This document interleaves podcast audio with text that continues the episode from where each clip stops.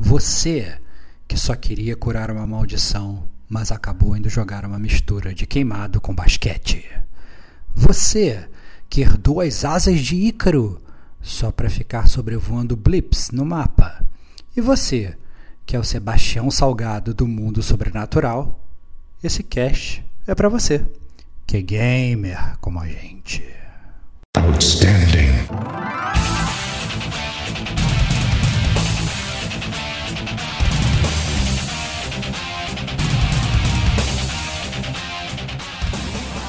Rodrigo Estevão. Já começamos do, do fundo do poço, agora a gente pode subir. Diego Ferreira. Continuei tentando fazer isso, já não funcionava mais. Serginho Makihara. Então você vai achar a entidade, né? Até às vezes ela pode já estar tá em cima de você pro ataque. Pedro Meirelles. Ele é um jogo muito pautado pelo humor.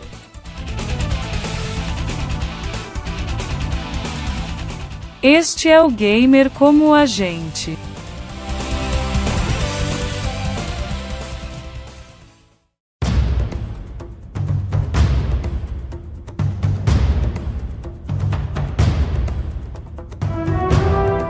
Olá, amigos e amigas gamers, sejam bem-vindos a mais um podcast do Gamer Como a Gente. Eu sou o Diego Ferreira, estou na companhia de Rodrigo Estevão. Salve, salve, amigos do Gamer Como a Gente. Mais uma semana, mais um podcast e mais uma vez que a gente vai detonar tudo, né, Bate? Fala aí. É isso aí. Também estamos aqui com o Serginho de Papelão, o senhor Penumbra. Opa, uma boa noite, bom dia, boa tarde a todos aí. Vamos para mais um Detonando Agora. Boa. Também estamos aqui com Pedro Meirelles, nosso ouvinte que foi é, recebeu um upgrade, um level up para membro do podcast aqui, tem acesso ao chat secreto, ao Patreon de um milhão de helicópteros, né? Vamos ver quem, quem, quem será o próximo aí a, a ganhar esse upgrade aí. Seja bem-vindo, vamos nessa. Valeu, Diegão. E aí, pessoal? Bom dia, boa tarde, boa noite. Estamos aí para mais um Detonando. Isso aí. Então, que número que a gente tá, Estevox? Já Puta, cara. Né? Ah, não. Quem chuta os números, quem gosta de cagar a regra de números de podcast é você, cara. Eu acho que a gente tá no Detonando agora 43. Eu Será? Eu acho, que, eu acho que é 40 e tantos mesmo, cara. Acho que a gente tem que dar uma olhada aqui, cara. Deixa, deixa eu dar uma roubada aqui, cara. Vou dar uma roubada aqui, cara. Vou dar uma roubada.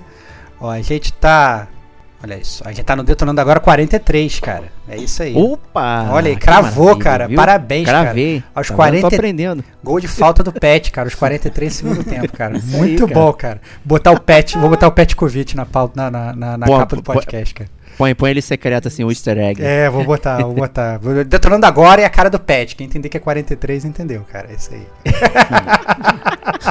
Estamos no número 43, mas sempre tem alguém que chega agora e não vai entender que diabos a gente tá falando. O que é detonar agora alguma coisa. Então, explica aí pra galera, Stevox. Cara, Detonando Agora é um, na verdade, um episódio do Gamer Como a Gente, faz parte da, da, da nossa coluna de DLC, né? Do, do Gamer Como a Gente que os ouvintes gostam muito, né? Porque é um episódio muito simples e autoexplicativo onde a gente fala sobre os jogos que nós estamos detonando agora, né? Detonando nesse momento.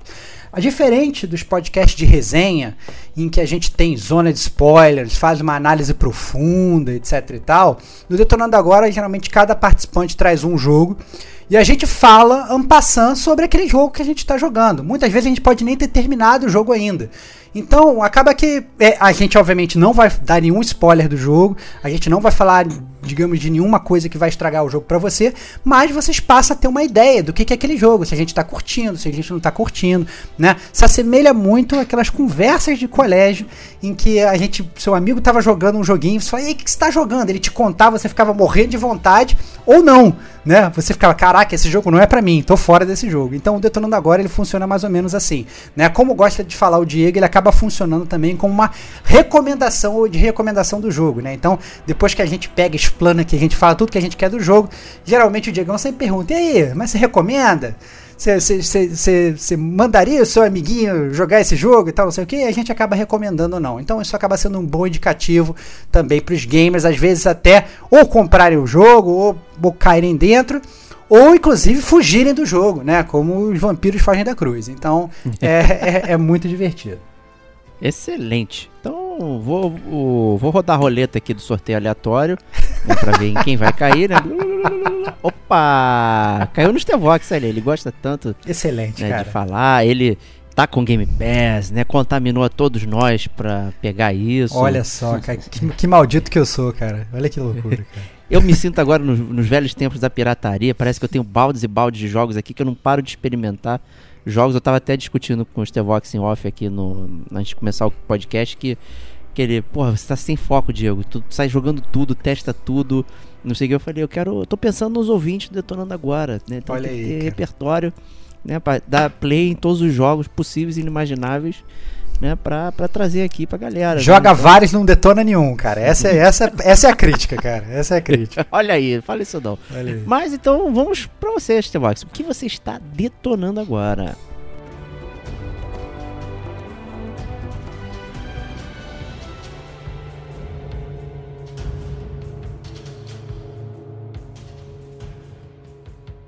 Então, galera, é, eu tô detonando um jogo que se chama Curse of the Dead Gods. É, como indicou o Diego, ele é um jogo que tá na Game Pass de graça, né?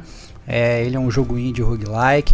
Se você quiser comprar ele hoje no, no- na- ele está disponível para todas as plataformas, então tem PS4, tem Switch, tem Xbox One, tem PC, né? Então ele tá de graça realmente no Xbox para quem tem Game Pass, mas se você quiser comprar ele na Steam, salvo engano, ele custa 70 reais. Se você quiser comprar ele na PSN, ele tá na- numa promoção nessa semana especificamente, que a gente tá falando, eu acho.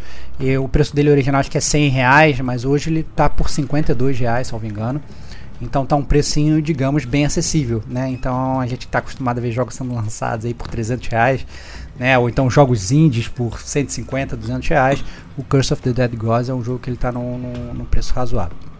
É, ele é um jogo recente, ele é um roguelike é, de fevereiro de 2021. Ele foi feito pela Tech Games, que sinceramente eu não conhecia. Ela tinha feito os outros jogos meio perdidos: Space Run, que é um Tower Defense no espaço, Master of Anima, um, um RTS com, com puzzle e tal. É, mas eu, eu de cara, eu já estava de olho no Curse of the Dead Gods desde antes de, de, de, de dar play, porque eu já tinha visto que ele era muito semelhante ao Hades.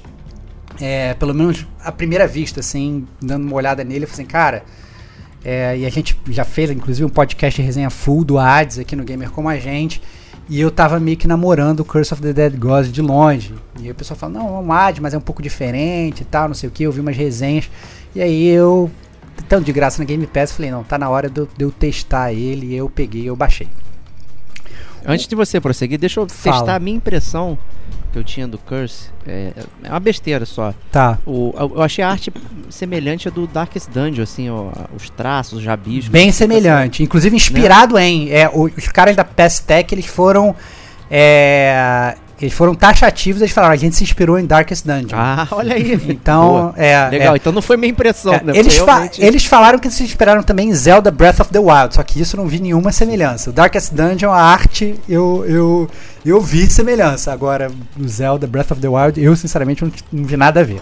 É, Hoje todo mundo quer comparar qualquer coisa com Breath of the Wild, né? Tá? É, se Tá bobear, falaram isso só pra, só pra tentar vender mais o jogo. Né? Mas É, Mas- ser. Mas assim, mas a, de cara, o jogo ele pode ser muito comparado com Hades, pelo menos assim, em termos de, de primeira vista. Por quê? Porque ele é um roguelike, ele é isométrico e ele é dungeon crawler, né? Então é você numa dungeon, você entra, você morre, quando você morre, você volta pro início. Cada vez que você joga, você joga completamente diferente. São runs curtas, né? É, e- e você vê o personagem de forma isométrica. né? Você vê aquele, aquele cenário de cima, meio de ladinho e tal. Você vê o seu personagem em terceira pessoa andando, andando ali. Mas eu já gostaria de começar o Detonando agora falando da pior parte do jogo. Que aí eu já tiro isso da frente e já, já, já elimina a pior parte do jogo. Que, inclu que inclusive, se comparando ao Hades, é justamente aí onde o Dark Dungeon é bem inferior. Que é na história. Né? Então no, no, no Hades a gente, a, gente pô, tem toda aquela questão dos agreus saindo do, do, do, do, do, do inferno e tal, e vários NPCs para você conversar no hub, e toda uma história de pano de fundo e tal. O Curse of the Dead Gods, ele meio que ele não tem, ele não tem história. Então assim, você é um explorador que ele entra num tempo maia em busca da vida eterna. A porta se fechou atrás dele e ele tá preso lá dentro. É isso. Acabou a história. Não vai ter NPC te dando é, é, diquinha, não vai ter historinha encontrando com pessoas e conversando, não vai ter nada disso. Você entrou no, no, no, na, na, no do templo, templo e você continua no templo, né? E, eu, e o jogo, e aí acabou. Essa é a pior parte do jogo. Já falei qual é a pior parte do jogo. Agora já começamos do, do fundo do poço, agora a gente pode subir. Essa é a verdade. Né? Então, assim, fechou se, a porta agora também, né? É, fechou a porta, fechou a porta da coisa ruim. Porque o, o, o meu ponto principal é que se você, gamer, está procurando um, um adventure com história e personagens bem elaborados e tal, não sei o que. Não é Curse of the Dead Gods. Ponto. Vai jogar o Hades, vai jogar algum outro jogo e tal, não sei o que. Não é Curse of the Dead Gods. O aonde o Curse of the Dead Gods ele brilha é, na minha modesta opinião, é na jogabilidade como você joga o jogo, né? É, como é que funciona então o jogo em termos de gameplay? É, depois que você é, que a porta se fecha no templo, você vai para o hub do jogo, né? E aí no hub do jogo você vai logo no início do jogo você vai ter mais, mais armas para escolher, que são sempre randômicas as armas. Então, isso já, por exemplo, diferente do AD, que no AD você podia escolher a arma que você ia fazer aquela run, né? No, no Curse of the Dead Gods ele fala, não, então essa sua run vai ser com a espada. Ou essa sua run vai ser com, com sei lá, com, com, a, com facas de arremesso e tal. Ele já te diz com, como é que você vai jogar aquela run. Depois você vai evoluindo seu personagem você vai tendo até mais opções para escolher. Mas quem te dá essas opções é o jogo, né? E, é, e você vai entrar no templo e de cara você escolhe. Você percebe que não, não é um templo só, são três templos. Então você tem o templo vermelho, que é o templo do jaguar. Você tem o, o templo azul, que é o templo da águia. E você tem o templo verde, que é o templo da serpente. Tá? É... Você escolheu aquele templo, você vai só fazer aquele templo naquela run. Simples assim. É... E como é que você funciona? Cada templo ele vai ter várias salas e três chefes. Então você entrou no tempo do Jaguar, você passou por várias salas, chegou no chefe, depois você passou por outras várias salas, chegou no outro chefe, depois passou por várias salas, chegou no terceiro chefe. Terminou esse terceiro chefe, você limou o tempo do Jaguar. Essencialmente é isso, tá? É a mesma coisa com os outros tempos. Por que, que o jogo ele acaba sendo um pouco diferente e, e na minha opinião, muito mais técnico e difícil que o Hades, né? Primeiro que ele tem um gimmick que eu achei muito importante, que é o gimmick da luz no jogo. Então, esses e, e, que já e que a princípio, né, o Pedrão, eu sei que ele tá jogando, ele é, até no off, ele comecei quando eu falei que ia falar de Curse of the Dead Gods, ele falou assim: "Cara, eu comecei a jogar ontem e tal, não sei o que. Seria até legal ver um pouco da percepção dele como alguém começou a jogar ontem, um dia depois, um dia antes, porque no início para mim foi muito difícil. Porque qual é o gimmick da luz? O gimmick da luz é o seguinte, o templo é todo escuro dentro. Obviamente é de se esperar isso, né? Imagina, você entra num templo maia, debaixo da terra e tal, e o templo ser todo cheio de luz, isso é meio estranho, né? Então, o que acontece? Você tem uma tocha que você carrega. E essa tocha ela vai iluminando o templo. É... Você não consegue atacar com a tocha na mão. Então, quando você ataca, você apaga a sua tocha. Quando você é, é, tá andando, você acende a tocha. E você consegue usar essa tocha para acender outras tochas dentro do templo. Você vai iluminando o templo à medida que você vai, vai, vai, vai andando. Todas as salas têm armadilhas. Então tem espinho que sai do chão, tem dardo que sai da parede, tem estátua que cospe fogo e tal. Você só consegue ver essas armadilhas quando as armadilhas estão iluminadas. Então você tem que certificar de que você está ou carregando a tocha ou que aquelas a, as tochas ao longo do tempo elas estão elas estão iluminando tudo. Entendeu? Porque senão as armadilhas elas acabam te afetando e muitas vezes as armadilhas às vezes são piores do que os inimigos. Né? É, e apaga as tochas ao longo do tempo? Apaga. ela, ela, não, o que acontece? Vamos lá. Apaga. É. Não que a tocha. Se você acender uma tocha, ela, em teoria ela vai ficar acesa para sempre. Mas, por exemplo, você pode pegar um inimigo, ele tá atacando você, ele deu uma porrada, você se desviou, tinha uma tocha atrás de você, um candelabro, sei lá, atrás de você, ele quebrou, já era.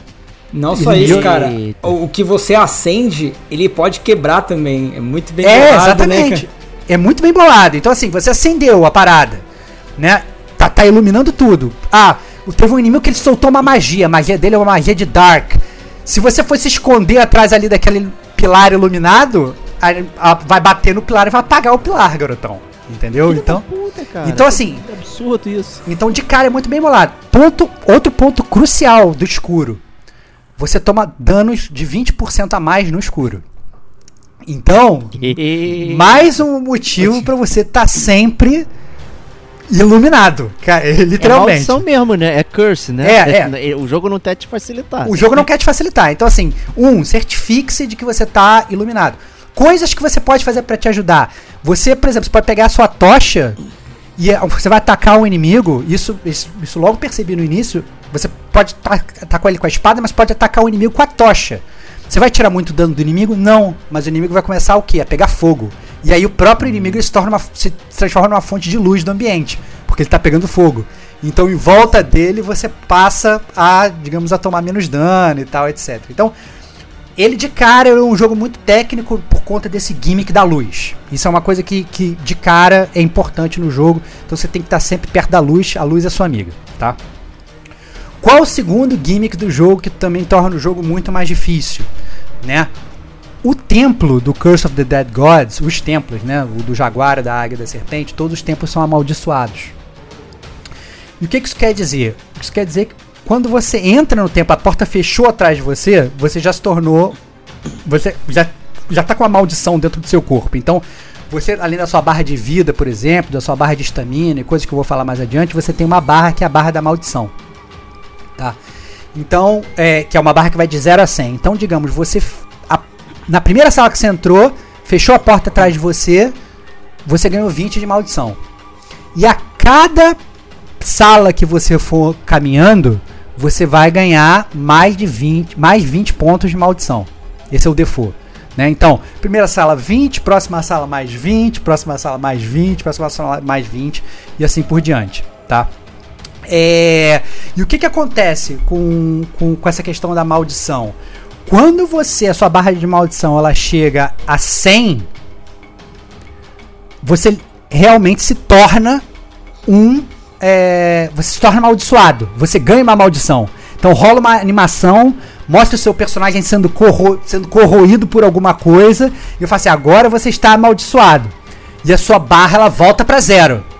Então sua barra volta pra zero, mas você ganha uma maldição. Entendeu?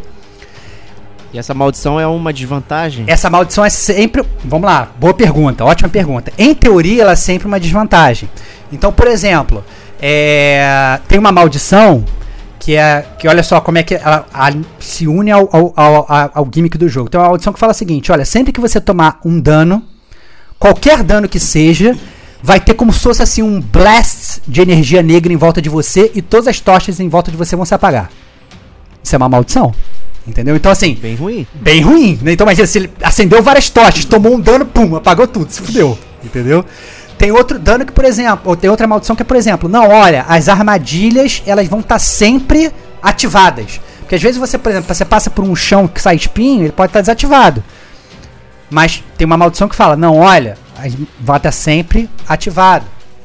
Tem outra maldição que ela fala o seguinte, poxa, é a sua barra de maldição, ela, que essa pra mim é uma das piores, assim. A sua barra de maldição, ela não vai aumentar ao longo das salas, à medida que você for caminhando. Ela vai aumentar por tempo.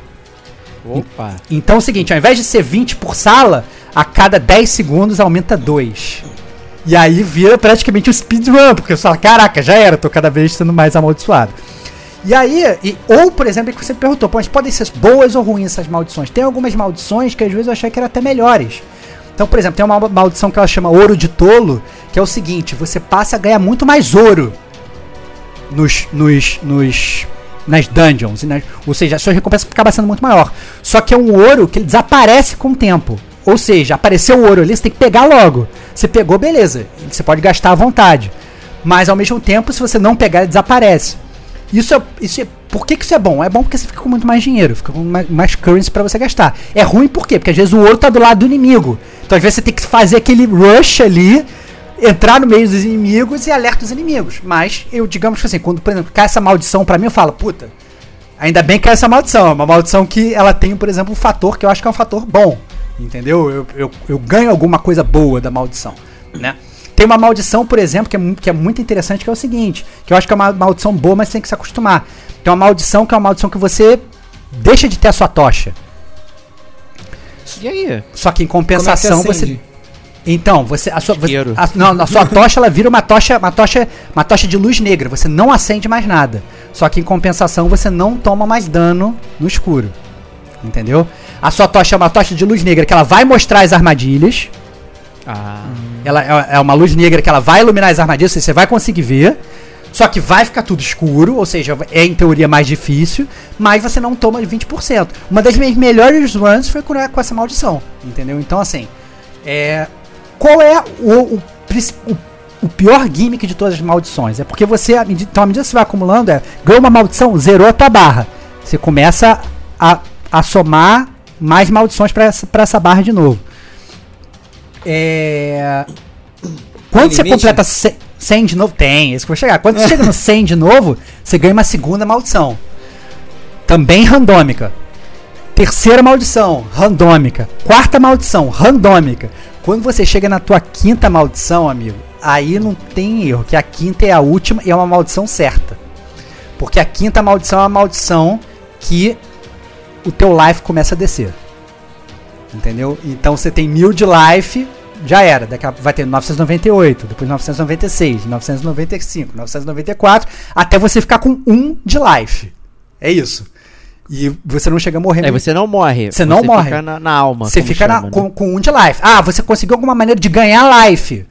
O teu life ele começa a reduzir de novo. Mas aí é aquele negócio com hit kill. Essa maldição, você é, é, é, digamos, é realmente a pior maldição. né? É muito difícil você conseguir ganhar, ganhar uma run caso você tenha essa maldição. Aí você me Mas pergunta. essa maldição, ma- é. Porque você falou que tem a disposição da, da- da- do templo, né? Então, Isso. três chefes, não sei o que. Isso. É, então é, é praticamente certo que você vai chegar no último chefe da, daquele templo com, com todo o pack de maldições? Não. Ou, ou- não? Não, por quê? E aí vamos, chegar nisso também. Porque você tá falando, é um jogo muito técnico. Eu nem conhecia falar da- do combate das paradas do jogo. Não, eu já é, tenho várias aqui- perguntas, é. cara. É, Pois então, pois não, não, não, não. Vou, vou terminar essa parte e você faz as perguntas. Por que que acontece?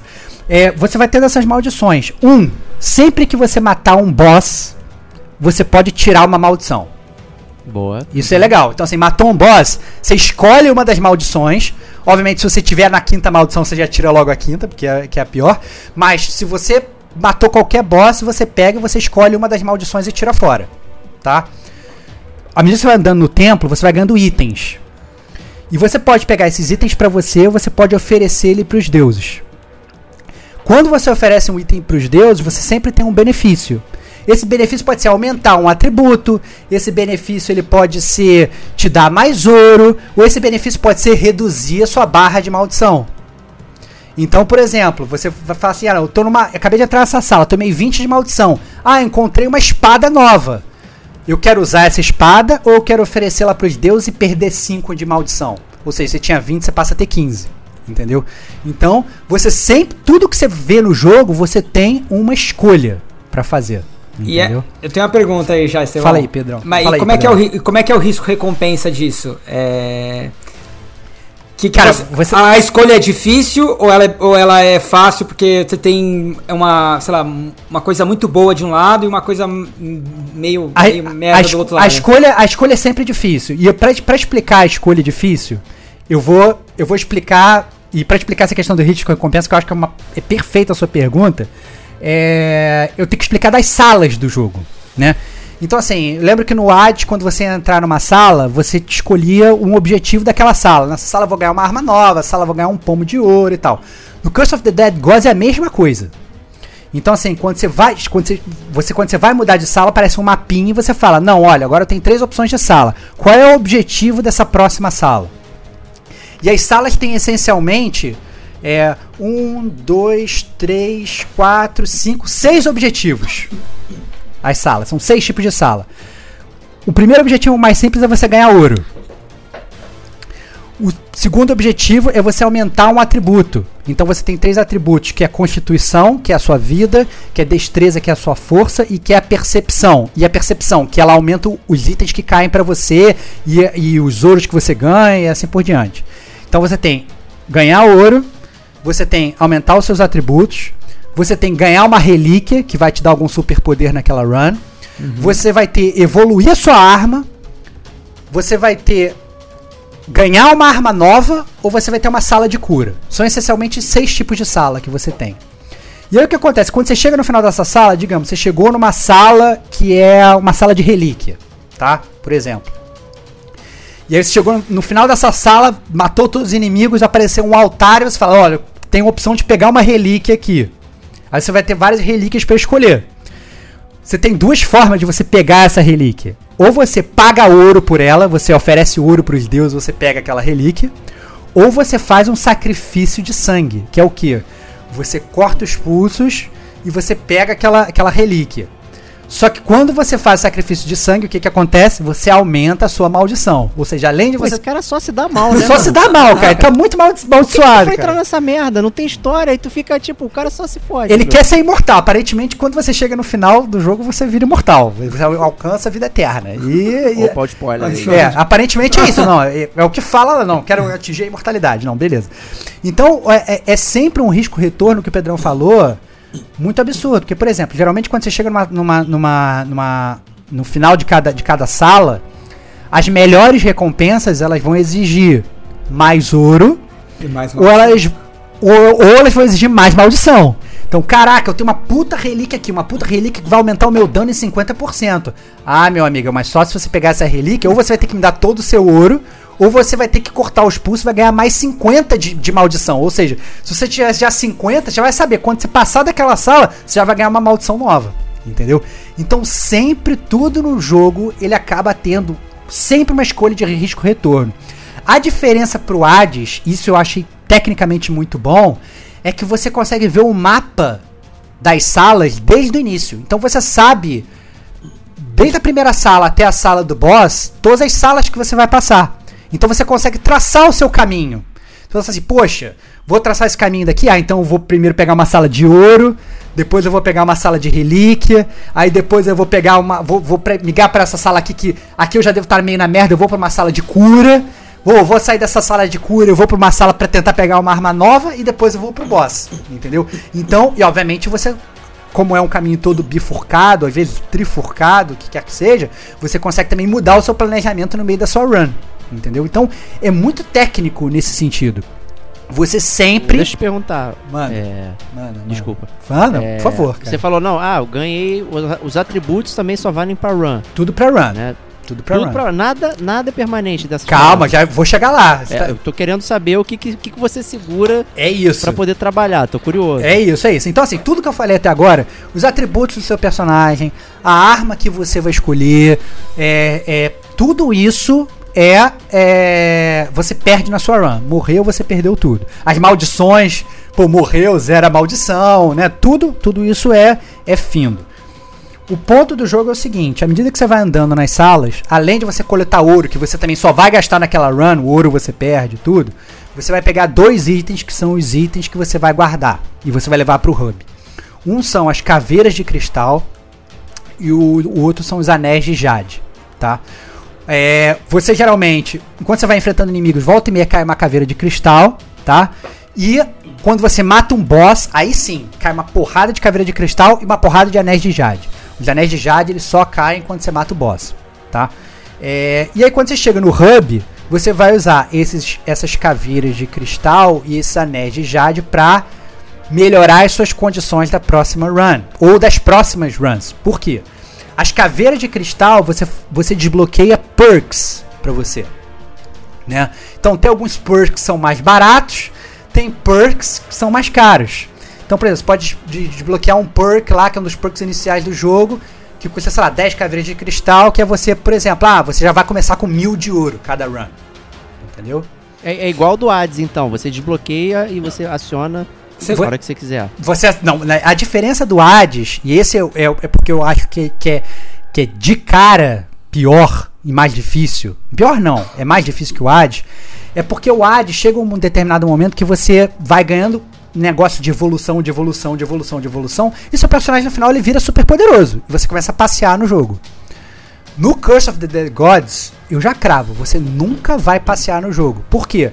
Porque, digamos, você vai, você vai desbloquear vários, vários perks pra você, mas pra cada run você só pode levar três perks. Mas é- você Ah, pode tá. reutilizar na próxima run, Pode, é, terceira, desbloqueou. quarta. Isso, com certeza. Desbloqueou esse perk. Esse perk é seu pra sempre. Você pode usar ele em quaisquer runs que você quiser. Mas você só pode ir com três perks. Você tem perks que são mais caros, você tem perks que são mais baratos, você tem perks que são muito úteis, você tem perks que, são, que na minha concepção são completamente inúteis. Entendeu? Tem um perk, por exemplo, que eu achei espetacular, mas ele custa caro, que é o seguinte. Se você passar por uma sala sem tomar dano, você ganha um ponto de destreza. A destreza é o atributo que te dá força de ataque.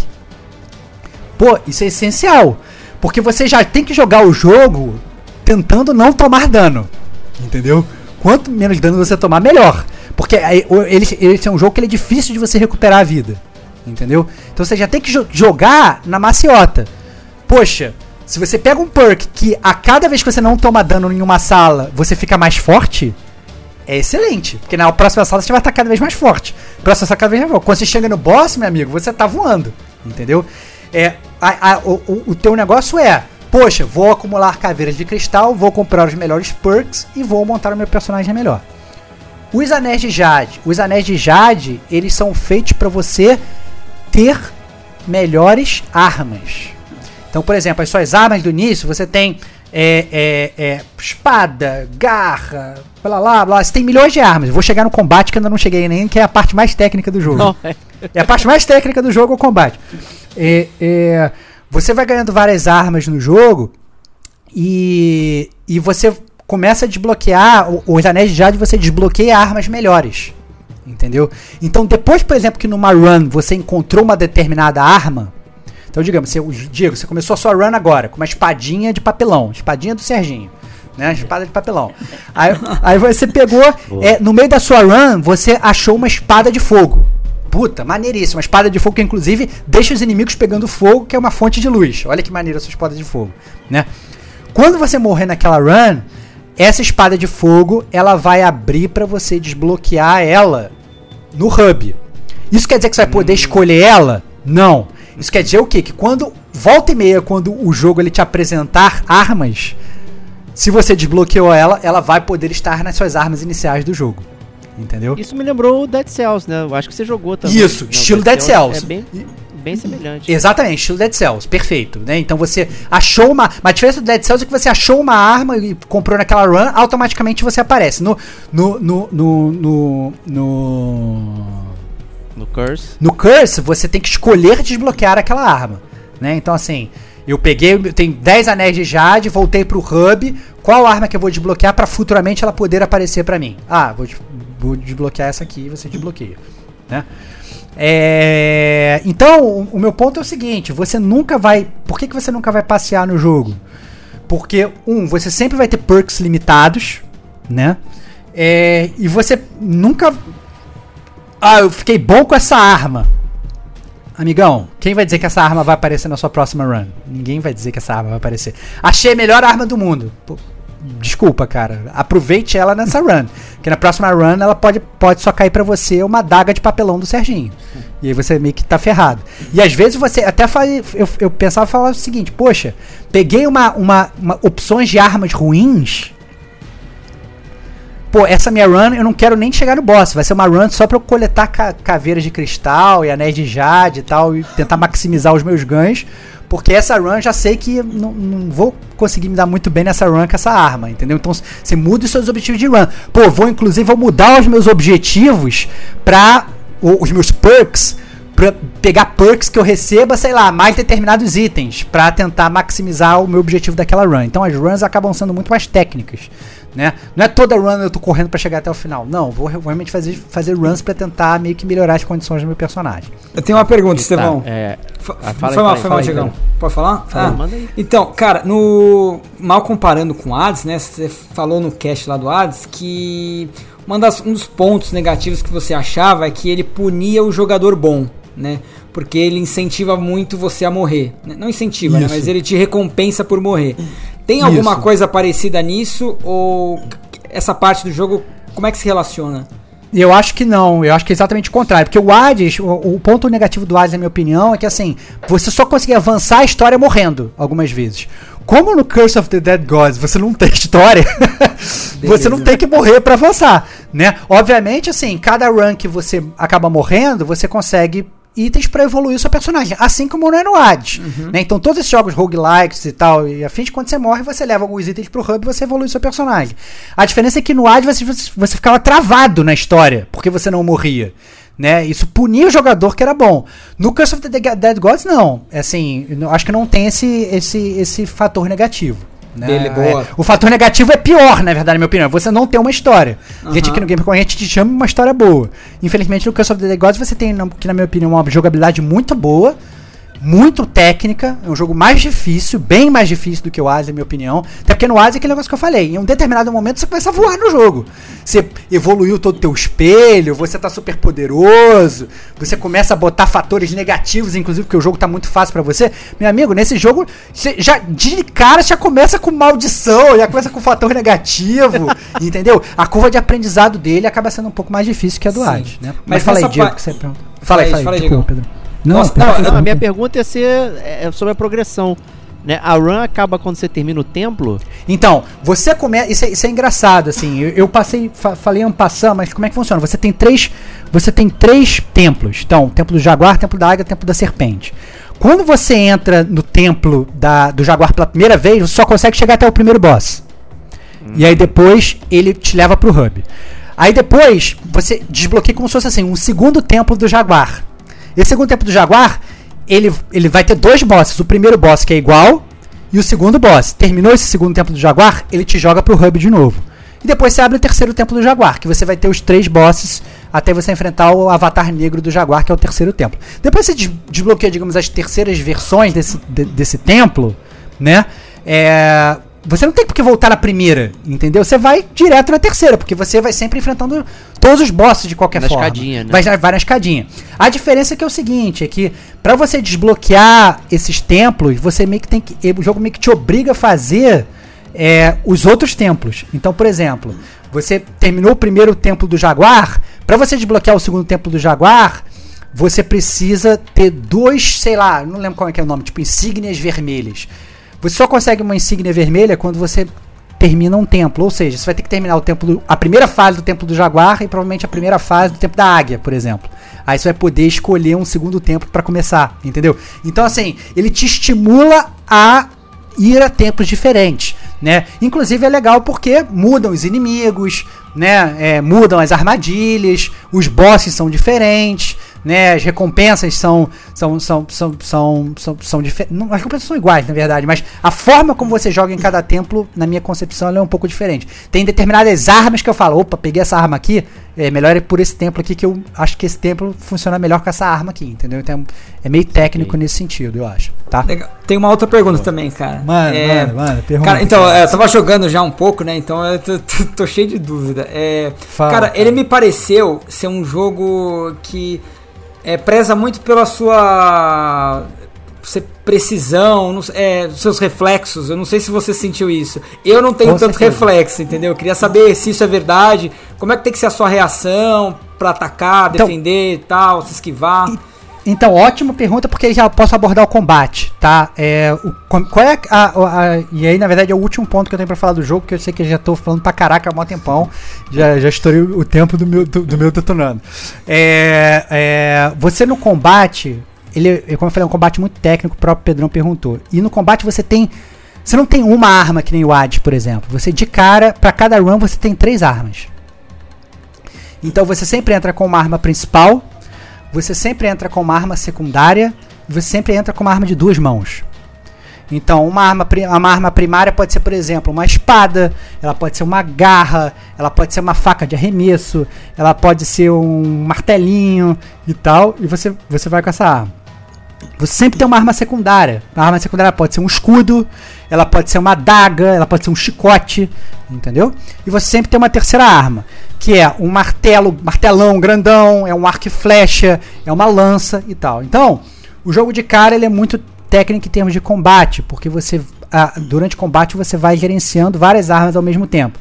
Quanto mais pesada a arma, mais difícil vai ser de brandir ela ou e mais dano ela vai dar. Então, por exemplo, geralmente uma arma de duas mãos, ela vai dar mais dano, mas ao mesmo tempo ela é mais lenta, provavelmente, ou ela você tem que carregar ela, alguma coisa nesse sentido, né? É, e ela tem a parte técnica que o, que, o, que, o, que o Pedrão falou, que é o seguinte, que o jogo ele é baseado em duas coisas principais, o combate. Uma é a estamina.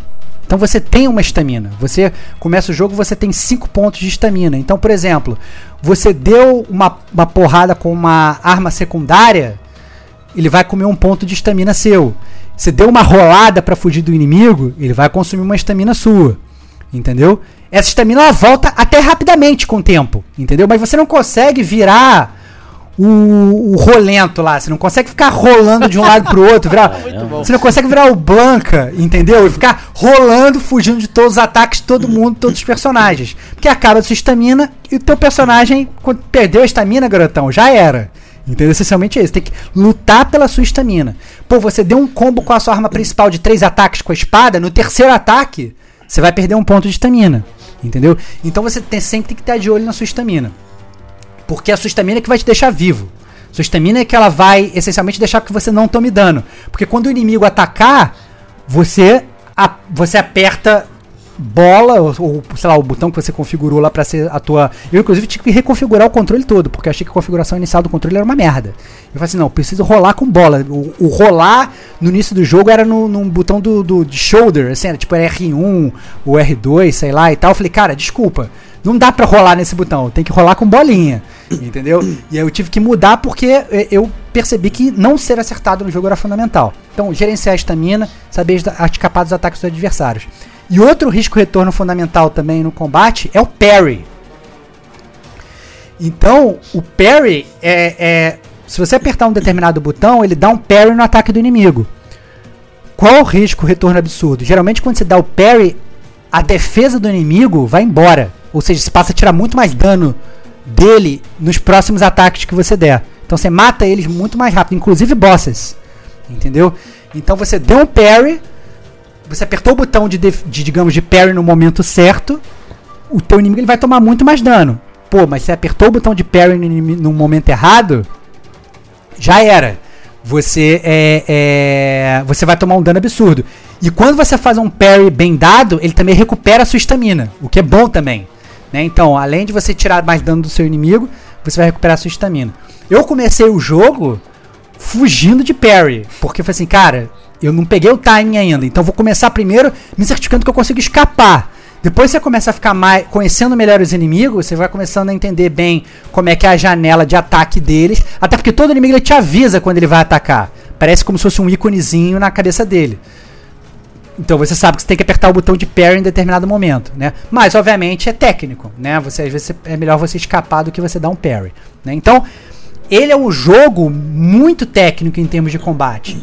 Né? É, eu, pra você ter uma ideia, eu já tenho, sei lá, 10 horas de jogo, provavelmente, e só teve um templo que eu consegui matar até o terceiro boss, que foi o templo do Jaguar. O tanto o templo da águia quanto o templo da, da, da, da serpente, eu já cheguei no último boss algumas vezes, eu não consegui matar o último boss, por N razões, determinado daquelas runs. Quando eu tinha 10 horas no Hades, eu já tinha zerado o jogo 15 vezes. Entendeu? Então, assim, o, o, esse jogo é um jogo que as runs são mais técnicas, você vai morrer mais vezes. Mas ao mesmo tempo, quando você fica mestre naquele combate, nossa, é muito prazeroso. Quando você desbloqueia perks legais, como foi, por exemplo, perk da, da destreza que eu, que eu citei, cara, é muito bom. Porque, cara, vou fazer uma run e você fica até nervoso. Digamos, você está no final de uma sala Você não tomou dano até agora naquela sala. Apareceu um inimigo, inimigo ali. Caraca, não posso tomar dano desse inimigo. Porque não, é não só eu não tomar dano, como eu sei que se eu não tomar dano dele, eu já vou ganhar- ficar mais forte pra próxima sala. Entendeu? Então, assim, nossa, é, é- esse jogo ele tem muito mais, como o Pedrão falou, risco-retorno do que o Hades. Entendeu? Você tá sempre. Ah, não, é a maldição que vai te afligir. É o ouro que você vai ganhar. É o, é o perk que você vai escolher. Né? Tem várias coisas em cada run que deixam as runs muito mais interessantes. Bacana. É, Isto posto, né? Vem aquela famosa pergunta, né? Mas eu não vou fazer ela agora, não. Vou perguntar. O jogo tá em português, tá, tá acessível pra galera. Cara, o cara, assim, o jogo tá acessível, é, tem, tem em português, mas você, na verdade, você não precisa disso, cara. Essa é a Não, mas verdade. é, mas é pra, pra entender o que, que o perk diz, né? Não Sim, sim, sim, sim, sim, sim, sim. Você consegue mudar a língua pra português. Você consegue jogar em português. Boa, entendeu? boa. Então, assim, É, eu, eu acho que nesse, nesse sentido ele é. Eu não cheguei a mudar. Fazendo, fazendo gamer babaca, né? É, mandei um Diegão, não, não mudei pra, pra, pra- pra português. Mas você consegue mudar em português. O Pedrão, você tá jogando em português? Ele não? Tô jogando em É. português. Foi- Era, era, É, era o então. default que tava, nem mudei também. mas- É. É, você consegue jogar em português, assim, então você entende o que, que faz cada perk, você entende o que, que faz cada Boa. maldição. É de boa, cara. Esse- Nesse, nesse sentido, muito acessível, cara. É. Boa, Inclusive boa, boa. tinha um perk É. lá, foi mal, Digão.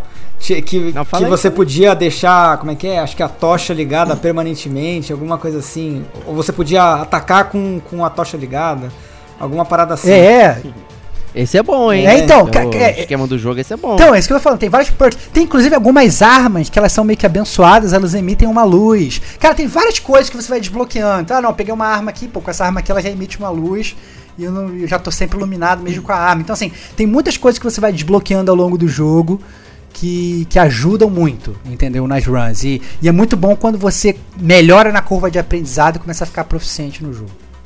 Então, recomendadíssimo, né, Stevox? Então, recomendadíssimo. Eu só não recomendaria realmente pra quem tá, quem tá indo atrás de uma boa história. É, porque o jogo, ele, realmente, essa parte de boa história ele não tem. Ou pra quem tá querendo um jogo fácil. Ele não é um jogo fácil. Ele é um jogo que, que ele vai exigir é, de você como gamer, mas ele é muito viciante. Ele, é, assim, eu, eu, eu fico assim, não, agora eu vou, vou testar um jogo novo da Game Pass. Não, calma aí, eu vou fazer uma run de Curse of the Dead Gods aqui. E quando eu vejo, já fiz três runs e tal, já tô ali. Ah, não, mas o que, que eu vou desbloquear? Ah, não, porque o que é engraçado assim, você. Quando você vai, chega no hub, você, você começa com um altar desbloqueado. Esse altar ele vai te dar opção de arma para sua próxima run. Você também pode usar as caveiras de cristal para desbloquear outros altares. Então, por exemplo, na próxima run, você não vai ter só uma arma para escolher, você vai ter duas, vai ter três, vai ter quatro. Então, vai melhorando seu leque de opções. Às vezes eu falo assim, vou jogar só uma run. Eu morri. Quando eu voltava pro, pro hub, eu já vi uma outra arma maneira. Eu falei, caraca, não, calma aí, eu vou fazer uma run aqui que eu quero usar essa arma aqui agora e tal. Aí eu pegava aquela arma, aí eu morria, eu voltava, opa, calma aí, agora liberou essa outra arma aqui, quero tentar e tal. Então, caraca, vai pilhando. Vai pilhando, vai pilhando. Então, assim, ele é um jogo que ele pode ser realmente muito viciante e, e- e é muito gostoso de jogar. E depois que você, como, como o Pedrão falou, ele é técnico. Depois que a curva de. Os primeiras runs vão ser as piores. Com certeza, porque é difícil. Você tem que gerenciar o- a, a, a, a luz, você tem que gerenciar não tomar porrada, você tem que gerenciar não sei o que. Mas a dica que eu dou pra quem tá começando é: não jogue a run apressado. Não é um jogo de hack and slash. Não é um jogo de vai, vou, vou apertar quadrado, quadrado, vou matar todo mundo. Cara, espera o teu inimigo te atacar. Depois que ele, depois que ele te ataca, ele te dá sempre uma janela de oportunidade pra você dar uma porrada nele. Pode ser um inimigo bunda só do início. Deixa ele te atacar, rolou pro lado, espadinha, espadinha, espadinha. Matou, vai pro próximo. Começa de leve. Ele tem agro, não tem esse jogo, né? Então os inimigos eles não estão vindo direto te vendo, né? Eles não estão te vendo. Eles estão ali, eles ficam, eles ficam ali no escurinho, ali parados. Você tem, tem inimigos que você às vezes consegue dar bypass neles. Entendeu? É, você va- vai por um caminho, vai pelo cantinho assim, opa, não me viu, apaguei minha tocha, vim no escuro aqui, pum, passei e passei por ele, entendeu? Então isso realmente. é, você não é obrigado que nem o Hades a matar todos os inimigos para passar de sala. Essa é a verdade. Ah, boa. Entendeu? Então, assim, é, é, é interessante nesse sentido. A maior parte das vezes você acaba matando todo mundo, porque às vezes o inimigo ele tá, sei lá, na frente da porta. Mas volta e meia, você pega algumas salas que são maiores que você consegue fugir de determinado inimigo. Show de bola. Muito- Então selamos aí Curse of Dead Gods. É, falei pra caramba. Bênção pros jogadores. É, é, é, exatamente. Assim, eu, eu recomendo, acho que, que galera que gosta de jogo difícil, galera que gosta de Dark Souls, é, ele é uma mistura de arte com Dark Souls, né? Então você tem um parry, entendeu? Você tem uma estamina pra gerenciar, Ele tem um combate muito técnico, muito técnico mesmo. Eu fiquei bastante impressionado com, com a questão do combate. Você não vai ficar fazendo várias builds, assim como é o Hades. Ah, eu vou juntar a benção daqui, de lá e tal, isso aqui. Mas a, a, a, o combate dele é muito, muito, muito técnico. E você também, você muda o seu gameplay à medida que você vai, você vai seguindo. Ah, escolhi uma arma aqui no início pô, chegou no meio do tempo, caiu uma arma nova. Opa, calma aí, essa arma aqui é muito boa. Deixa eu cortar os meus pulsos aqui. Vou ficar amaldiçoado, vou pegar essa arma super poderosa aqui e tal. Então o jogo pode às vezes mudar completamente no meio de uma run. Então é muito divertido. Boa, show de bola. Então vamos aqui perguntar para o nosso amigo Serginho de Papelão o que, que ele tá detonando agora.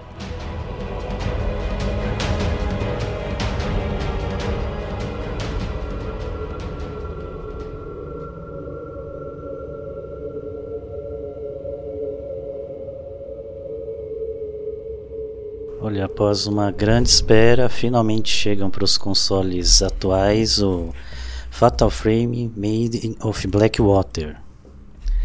É, esse jogo, né, fazendo uma apresentação rápida dele, ele é focado em terror, claro, né, e no survival horror, né.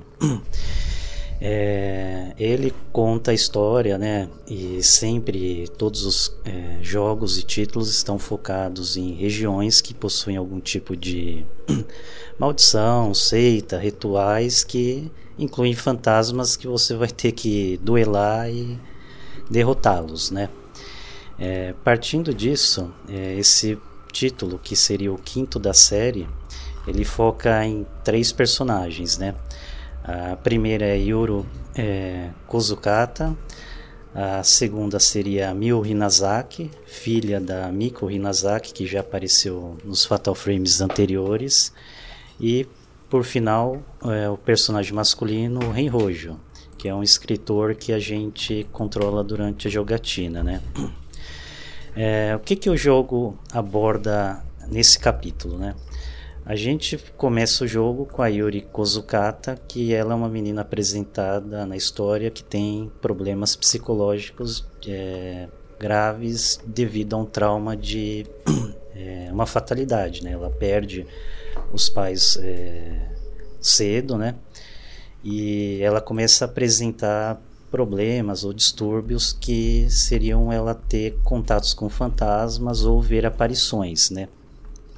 No caso, ela não é levada a sério e claro que nesse jogo também não é o foco de ser o fantasma de à primeira vista ser o problema e ela ter que trabalhar isso seria um problema psiquiátrico com remédios né é, nesse caso então você sabe e logo no início pelo background que ela tem problemas durante a vida tal e ela tenta cometer um suicídio logo no início do jogo que é prontamente é, impedido pela outra personagem boa e principal do jogo. Principal não, né? Uma personagem é, secundária, só que tem uma participação importante que seria Hisoka Kurosawa, que ela seria a mentora dela durante o jogo, né? É, no que, que ela seria a mentora, né?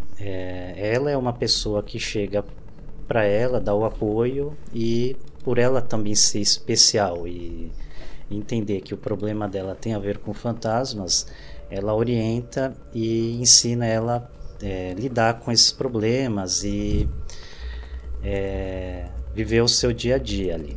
É, no jogo, é, como que isso já é apresentado na mecânica, né? Logo de cara, ela leva você para um tutorial que o jogo te mostra passo a passo tudo que você tem que aprender no jogo, desde usar a câmera, enquadrar, fazer a movimentação básica de controles, de você usar movimento de esquiva que foi apresentado nesse título da série e fazer o melhor foco, né, enquadramento do fantasma para poder ter bônus e danos é, na sua gameplay, né? Os bônus para que, que servem? Para você Porque fazer os upgrades. De, de, deixa, Deixa eu até fazer uma, uma, uma, pergunta, Serginho, porque na verdade o gimmick desse jogo é essencialmente tirar foto. Exatamente. É isso? Exatamente. Então seria. Você anda tirando foto. é, é, é o Pokémon Snap né? de fantasma. é isso. Certeza. É isso. Às vezes você carregar uma 12, uma pistola, uma bazuca, você vai com a sua câmera, né?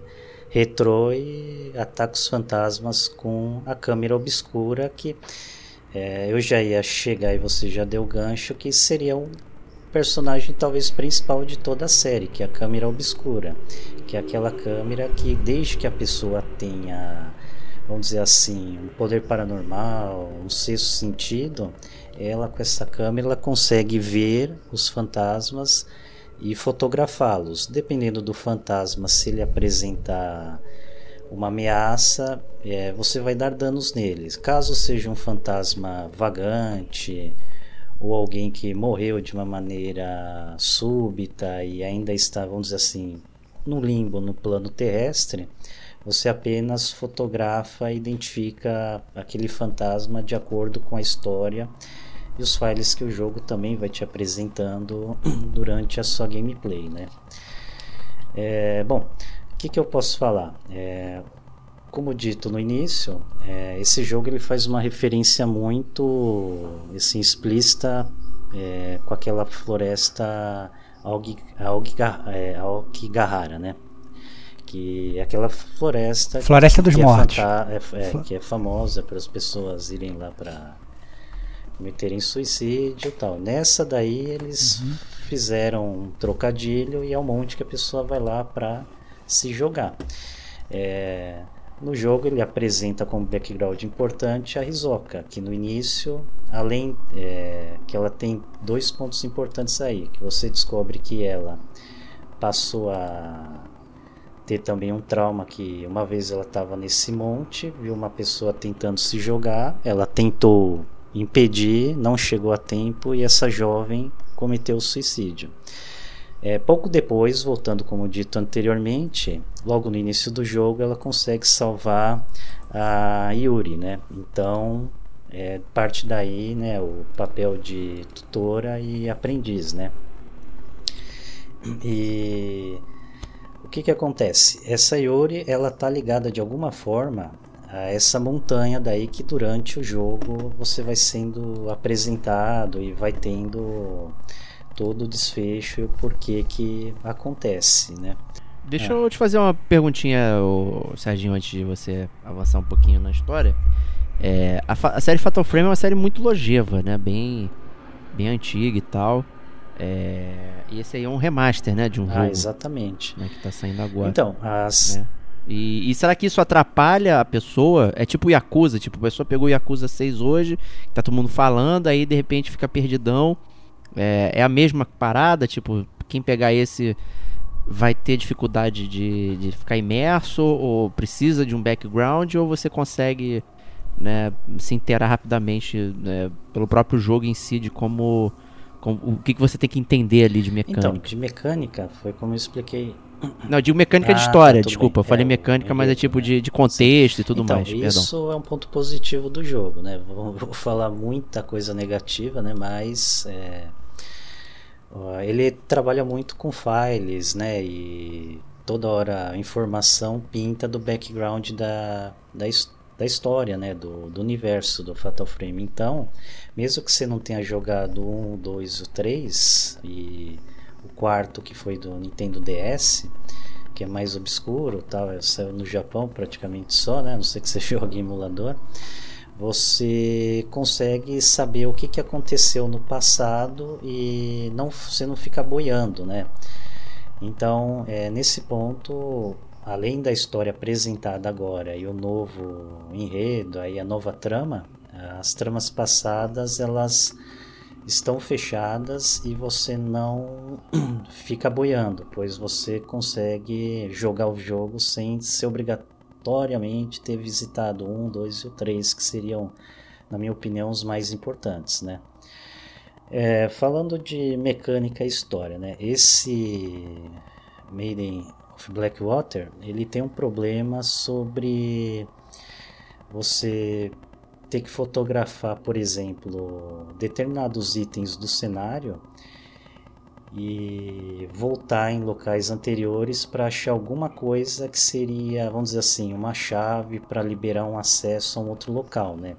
Isso pode causar estranheza já logo nos primeiros capítulos, que o jogo ele é separado em capítulos e você pode ficar rejogando-os várias vezes para upar sem dar prosseguimento na história. Né? Se você tiver um pouco de dificuldade, que eu acho que não vem ao caso nesse jogo nível médio, que ele está bem sossegado.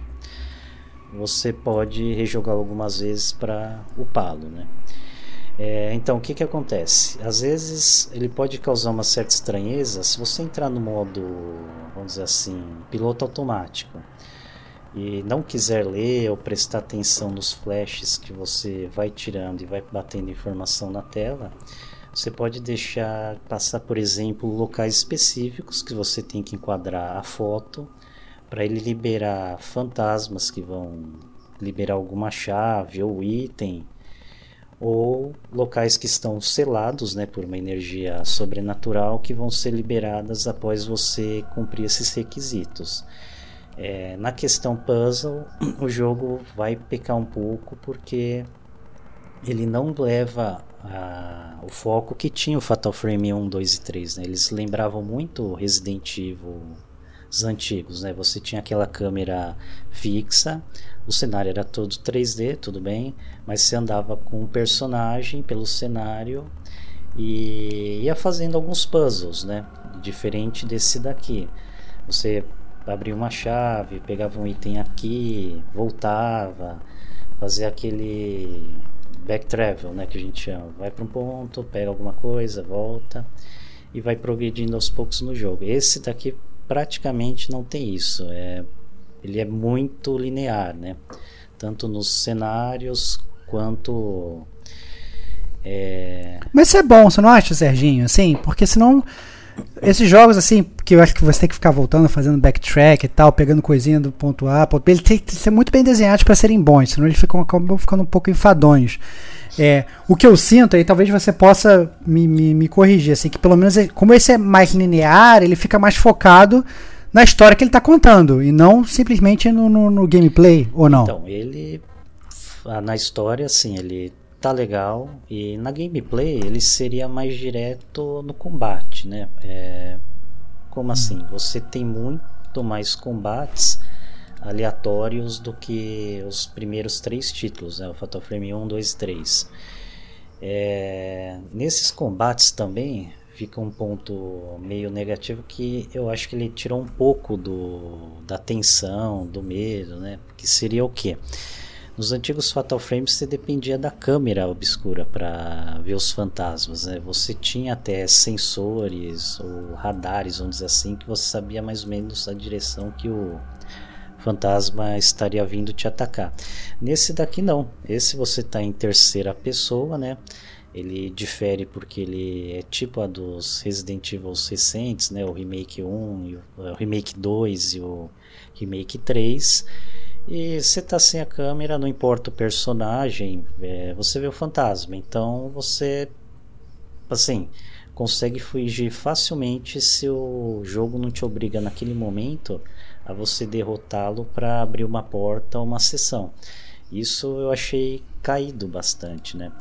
Outro ponto que também acho que ficou caído. O, ah. Deixa eu te perguntar, Serginho. O, isso tinha no original também? Tu chegou a jogar o original desse Fatal Frame 5?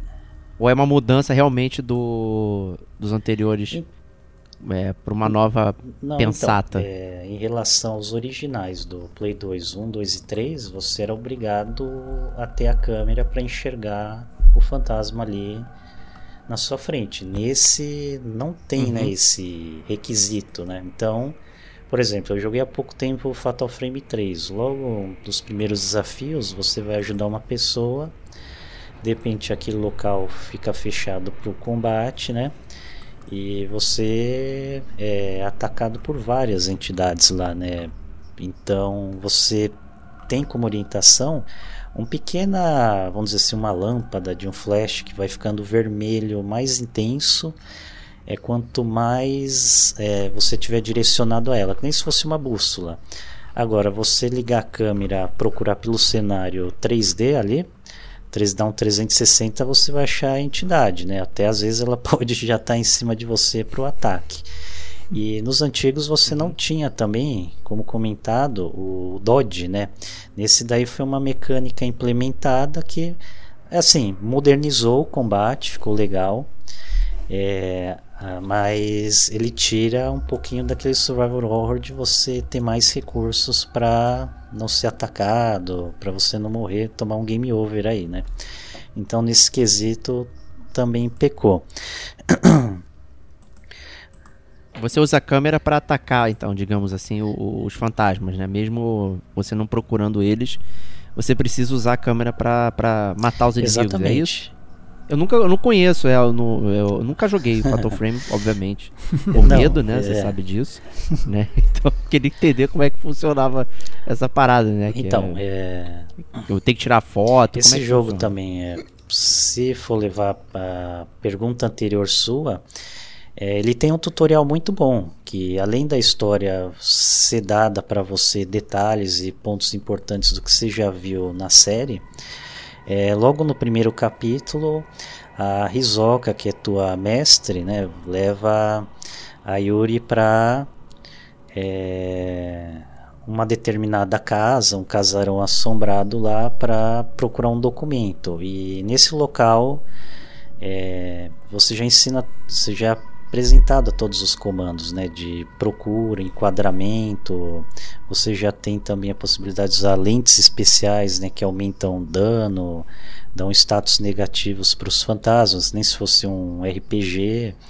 E life para você recuperar energia sem usar itens que também é uma mecânica que tem de é, itens para recuperar pouco, muito life, aqueles itens sagrados vitais que você esquece do life, então a pancada muito forte do fantasma, vamos dizer assim, né? Se o fantasma der espancada, né? Você já tem um resurrect lá, um revive instantâneo. E uma outro, um outro atributo que você pode ser facilmente morto é a maldição da Maiden of Blackwater, que aparece em vários momentos do jogo, não é um spoiler, e ela tem um, um status negativo que seu life desce muito rápido, e você tem que usar um item especial à parte para tirar essa maldição ou derrotá-la muito rápido antes que seu life, itens de cura se exauram para conseguir prosseguir no jogo, né? O jogo. Eu Ah. tenho- Eu tenho uma pergunta. Eu tenho. Eu já, já aproveitando essa pergunta do Diego, que eu acho que talvez seja a minha pergunta crucial sobre esse jogo, né? Porque como o Diego falou e como você também falou, seja, esse jogo, esse jogo é um jogo antigo, né? Esse jogo ele foi lançado lá em 2014 e ele foi lançado exclusivo para o Wii U lá atrás. E, e todo ele, ele se baseava também em você usar o, o Wii U Gamepad, né? Que era aquele tablet, que é que seja, que era a câmera Exatamente. né? Então você jogava olhando para televisão, mas você jogava também olhando pro, pro, pro gamepad, né? Então, duas perguntas que eu acho que são cruciais, assim. Um, eu obviamente entendo que agora você jogou ele no PlayStation e tal, ele saiu finalmente deixou de ser exclusivo e tá sendo mais oportunidade. Eu queria um entender o quanto que afetou essa mudança de forma de jogar, né? Que antes. Porque inclusive quando você chega no YouTube e vai procurar vídeos do, do Fatal Frame 5, eles mostram duas câmeras, assim, mostra o que, que tá mostrando no gamepad e mostra o que, que tá mostrando na televisão, assim. É, é- é bem curioso, assim. Como é que quando você coloca pra, pra, pra ver algum vídeo. Então, eu queria entender como é que foi essa adaptação para os consoles de hoje. E dois, a gente sabe que bem ou mal, esses jogos, quando às vezes são um pouco antigos, porque a gente tá falando de um jogo aí de, pô, de muitos anos, né? De 6, 7 anos de idade. É, eles às vezes eles não envelhecem bem. E sabendo também que eles veio do Wii U, que já não era um videogame que tinha, digamos aí, uma alta capacidade de processamento, ele talvez possa ter envelhecido ainda pior. Então eu queria saber, antes de você continuar, eu queria saber essas duas coisas. Um, da questão do gameplay, da adaptação para o novo controle, para o controle que não é o gamepad. E dois, dessa questão da, da se o jogo envelheceu bem ou não, cara. Então, é, vamos primeiro pro controle, né? O controle, é, eu fiz o teste no PS4 e PS5. Ele tem uma pequena adaptação. O controles desses dois videogames não tem uma telinha embutida ali, nem câmera para fazer a sobreposição, né? Então, o que, Exato. que acontece? O detector de movimento desses controles dos respectivos consoles, né? Ele funciona como, vamos dizer assim, um elemento a mais na sua jogabilidade para você fazer o foco no fantasma e no eixo principalmente. Por exemplo, você tem a possibilidade de bater a foto em pé ou deitada. Uhum. E o controle uhum. é, ele facilita bem você dar uma inclinada para focar melhor o fantasma, porque ele começa a se mexer para te atacar. Eles são bem mais rápidos e dinâmicos das versões anteriores. E o que, que isso também foi importante, né? De ter essa rotação de eixo com esse sensor de movimento dos controles. É, muitos fantasmas e todos, cada foto que você bate nele, independente da distância, você tira um pouco da uhum. essência dele. Então aparece uma orbe. Então a cada flash vão saindo uma, duas ou três orbes. E a cada é, conjunto de orbes que você vai deixando acumular no fantasmas, que você vai, na verdade, fazendo os hits né, de foto. A máquina ela tem uhum. um tempo de carregamento a cada disparo nesse jogo daqui.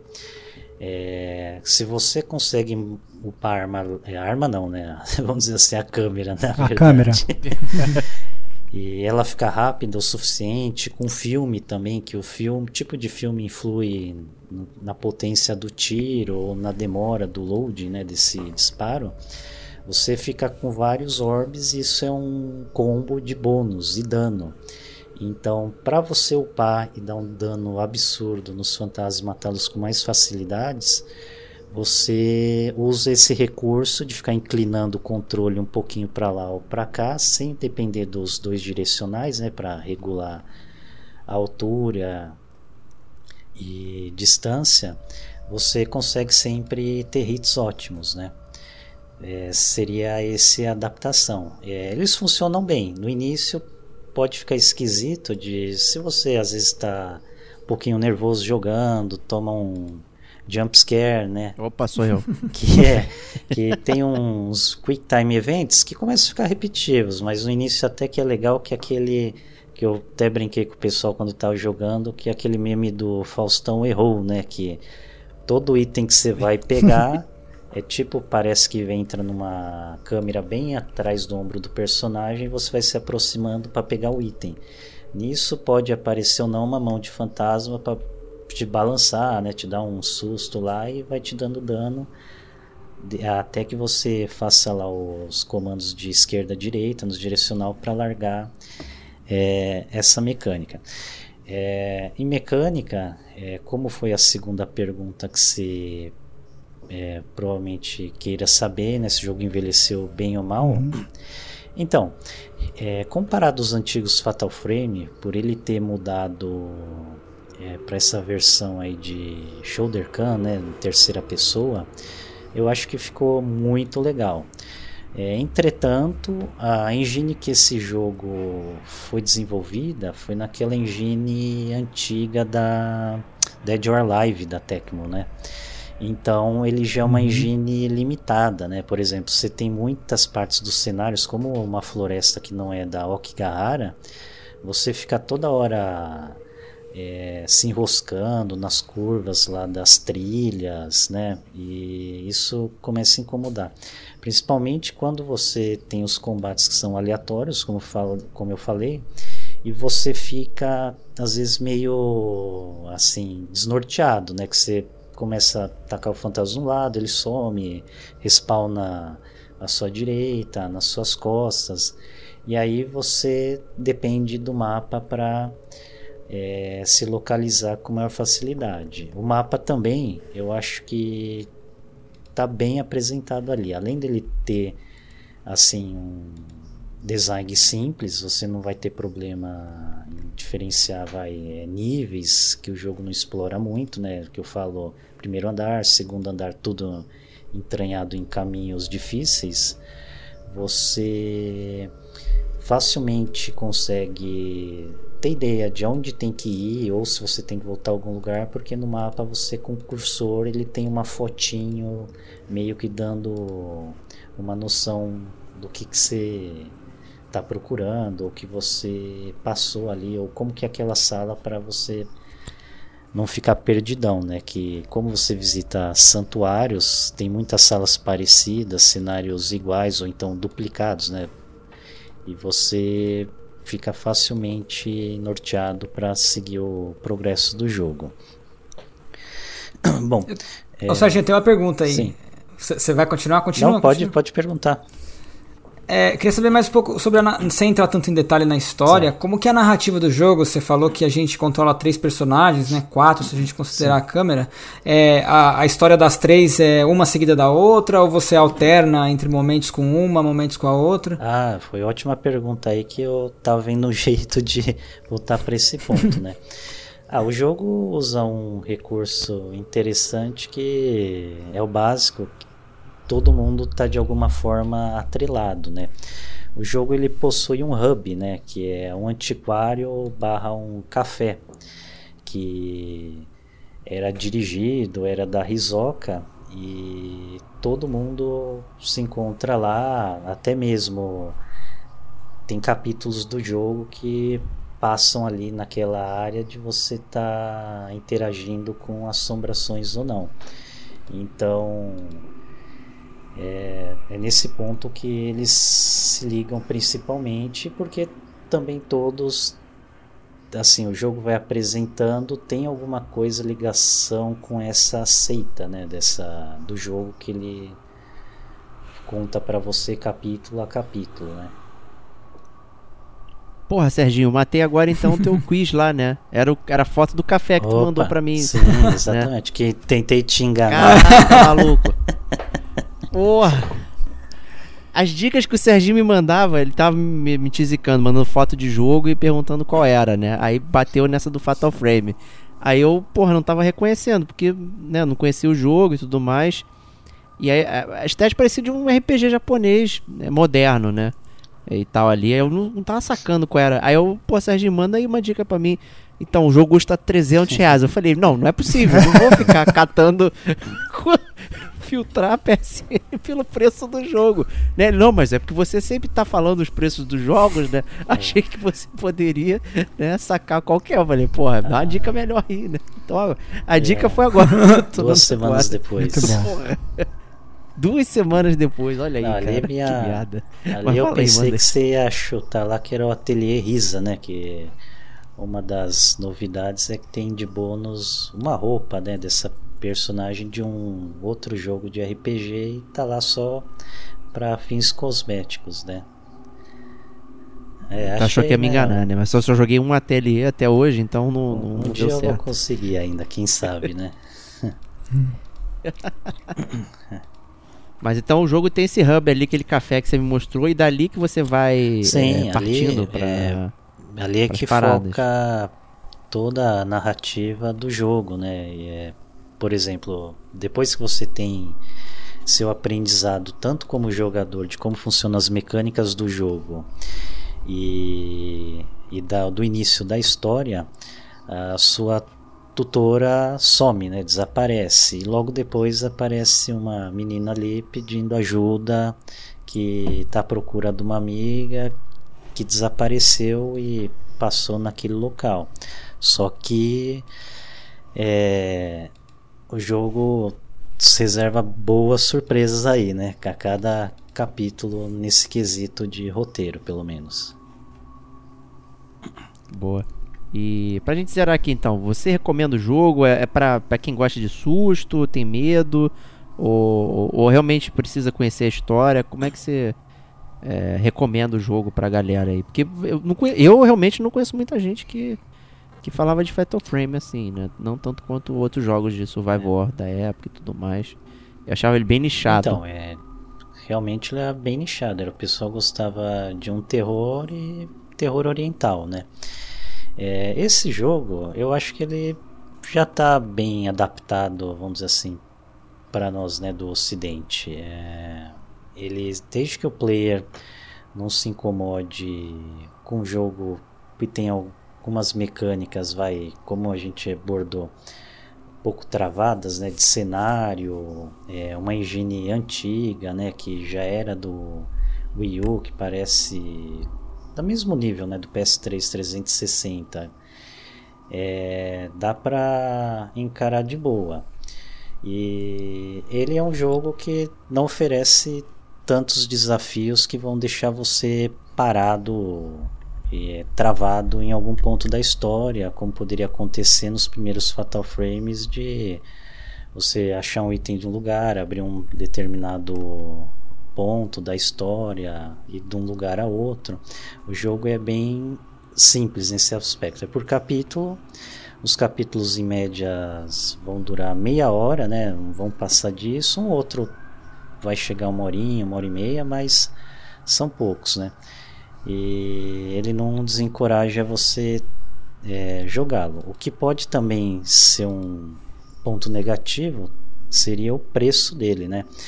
É, por ele ser um jogo hum. de 2014, só com um pouquinho a menos de borrões, né, serrilhados, é, para o PS4, PS5, que você compra uma versão ganha as duas, ele é aproximadamente 200 reais, né? Se você fosse para pegar no PC, eu, era o que eu recomendaria para arriscar, que ele saiu por 75 reais lá, né? A versão mais é, proibitiva, claro, é a do Switch, né? Que é perto de 300 reais. E nesse ponto é, eu acho é salgado. O, é esse, esse é o verdadeiro horror do jogo, né? É o esse, é o, esse, é o, verdadeiro sujo, susto que você toma. Maior fantasma. É, o, preço, o preço assusta mais que qualquer fantasma que você vai tirar Sim. foto. Essa é a verdade. Então, né, como, vamos dizer assim, o veredito final, eu acho que para quem gosta de terror, é, e esteja afim no momento de gastar uma grana boa de um preço de um jogo que está entre os AAA de lançamento e um jogo já mais antigo que entra sempre em promoção, é, vale a pena pegar. Caso contrário, espere ele baixar um pouco para é, não gastar tanto dinheiro numa fase dessas. Justo. Acho que essa é a é. recomendação geral, né?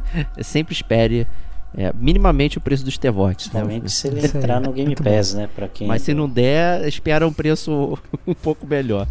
Né? Mas é isso aí então, Fatal Frame. É isso aí. E prosseguindo com a nossa roda da alegria, vou botar aqui é, na, na berlinda o nosso grande amigo Diego Batista Ferreira. Quero saber, meu amigo caro, o que, que você está detonando agora?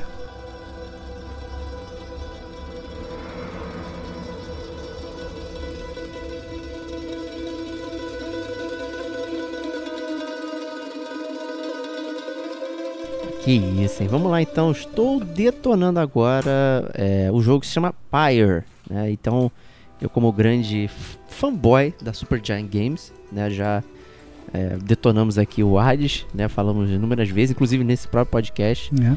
Né? Já exaltei em outros podcasts a, a, beleza que é Bastion e Transistor também, mas eu ainda não tinha jogado o Pyre ainda, né? E recentemente ele tinha saído uma promoção. Que é mais antigo, inclusive, o Pyre, né? O Pyre ele é... é... ele é o terceiro jogo da, da, da Supergiant, na, na ordem de lançamento foi o Bastion, Transistor, Pyre e agora o Ad, né? Uhum. Inclusive, o Pyre é o único, já tô antecipando o final, ele é o único que não tem para todas as plataformas, ele só tem para PS4 e PC né? Uhum. Não tem pra, pra Xbox, pra Switch e tal. Ele ainda tá devendo essa versão, não sei qual a cor daí, né? Uhum. Mas o AD tem para tudo, como a gente já falou. O, o Transistor, é, que na época até tinha sido só pra Playstation, mas depois saiu pra tudo também. Né? O Bastion tinha sido pra Xbox 360, era exclusivo, depois é, futuramente saiu para tudo também. Então o pai é o único que tá devendo aí. É, essa versão eu tava devendo jogar ele também. E peguei ele num preço bacana de 30 reais, mas hoje ele já não tá mais 30 reais, já tá, já tá cento e pouco. Hoje na gravação do podcast, 15 de novembro, é, tá sendo por 20 dólares e cento e poucos reais aí, se não me engano. Uhum. 83,50, não lembro né, é, qual é a conversão doida aí. Mas ele é um jogo que realmente abaixa o preço, então, pô, por 30 reais é irresistível. É, 30 né? reais 80, é um bom preço, cara. É um ótimo preço. Por 80, recomendo também, pô, sendo fã da, da, da Supergiant e tudo mais, mas 30, meu, é. é.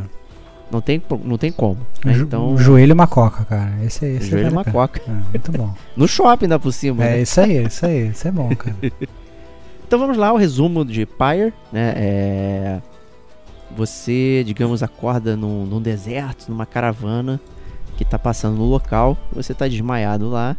E as pessoas que estão nessa caravana te identificam como um leitor, né? O reader. É, e que essa pessoa que é um leitor, ela consegue ler as estrelas que vão indicar os ritos, né, é, que tá chamando de rites no, no jogo, que vão acontecer os grandes eventos. Né, e, e, aí você fica se perguntando, mas o que, que são grandes eventos, né? Por que, que eu sou um leitor, né? Então, primeiro o leitor é uma pessoa que é párea da sociedade, né? Então já é aquele tipo de sociedade de alta fantasia ali que saber ler não é, né? Uhum. Não é um, um, um, indicativo de boa pessoa, né? Então você já, já é ostracizado, já o pessoal já, já, quem sabe ler já não pode, já não vale né? a pena. Tem, tem, que acabar com a, já não vale, tem que acabar com a educação, né? Para manter uhum. o status quo, né? Então e aí você aos poucos vai descobrindo que você está numa espécie de purgatório, digamos assim, né? no, no jogo se chama Downside, é, onde as pessoas que moram no Commonwealth, a comunidade das nações ali, foram exiladas por cometerem crimes, né? E, e, o seu banimento ele é eterno. Então você fica nesse purgatório, no downside, morando para sempre para pagar a sua pena, seja qual for o seu crime, normalmente arbitrário, inclusive. Né? Então as pessoas estão exiladas lá é, por quaisquer motivos que sejam e você não consegue escapar. A única forma de escapar é a participação desses ritos, né? Que na verdade é um jogo de esporte. Né? Essa que é a curiosidade. Que loucura, então, cara. Os times... Como assim, cara? Como assim, cara? É um jogo de esporte. Calma, calma. Você começa a falar de uma sociedade erudita, a galera, os livros são banidos e não sei que não sei o que, agora a galera vai tudo jogar futebol, cara. Que parada é claro, essa? Claro, é. Pão e circo, né? Vão se degladiar lá pra, Como pra assim, saber. Né? Então, para terminar o, o, pulo do gato aqui da história, é esses ritos, os, digamos, tem a, os, os, times são os triunviratos, né? São sempre em três, que vão se enfrentando e até que você chega numa é, posição estelar, né? Digamos, um alinhamento das estrelas ali. Você, como leitor, consegue identificar quando isso vai acontecer no céu. É, você tem a possibilidade de é, salvar uma das pessoas que estão no seu grupo. Né? E caso você perca a partida, né? Aí a outra pessoa do outro grupo é salva. E aí essa é a premissa do jogo. Né? Uhum. Uma outra premissa do jogo é que ele não tem game over. Então faz parte da história você não ganhar alguma partida. Né? É possível. Né? E aí a história prossegue de acordo com, com, com o que aconteceu. Né? Mas é pré-determinado isso, então? Eu sou obrigado a perder? É isso? Não, não. Se você perder, porque ah. você deu, bateu fofo e tal, uhum. aí a história continua da mesma forma. Entendi, entendi, entendi. Entendeu? Ela vai se adaptando lá para o que você tem que fazer. E aí por que, que ela se adapta? Porque ela, curiosamente, ela é uma história de visual novel. Né? Então você não vê o seu personagem. É, você escolhe algumas coisinhas no início, tipo ah, é, qual sexo, é, origem, né? Tipo, qual foi o crime que você cometeu e tal. Vai, tem umas coisas que você vai respondendo ao longo do, do jogo para montar quem é o seu personagem, mas você não vê, você vê na verdade um mouse que vai interagindo com o cenário. Uhum. Né? Então é uma visão nova, os personagens vão conversando.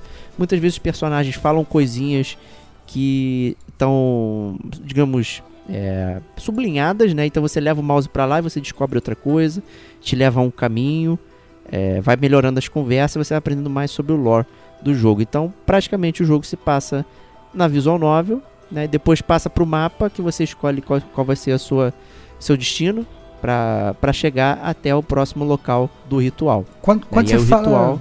quando você fala que é hum, visual novel, eu sempre tenho a impressão de que você está jogando PowerPoint, mas não é isso. É, é um PowerPoint. É um PowerPoint mesmo. É, não é.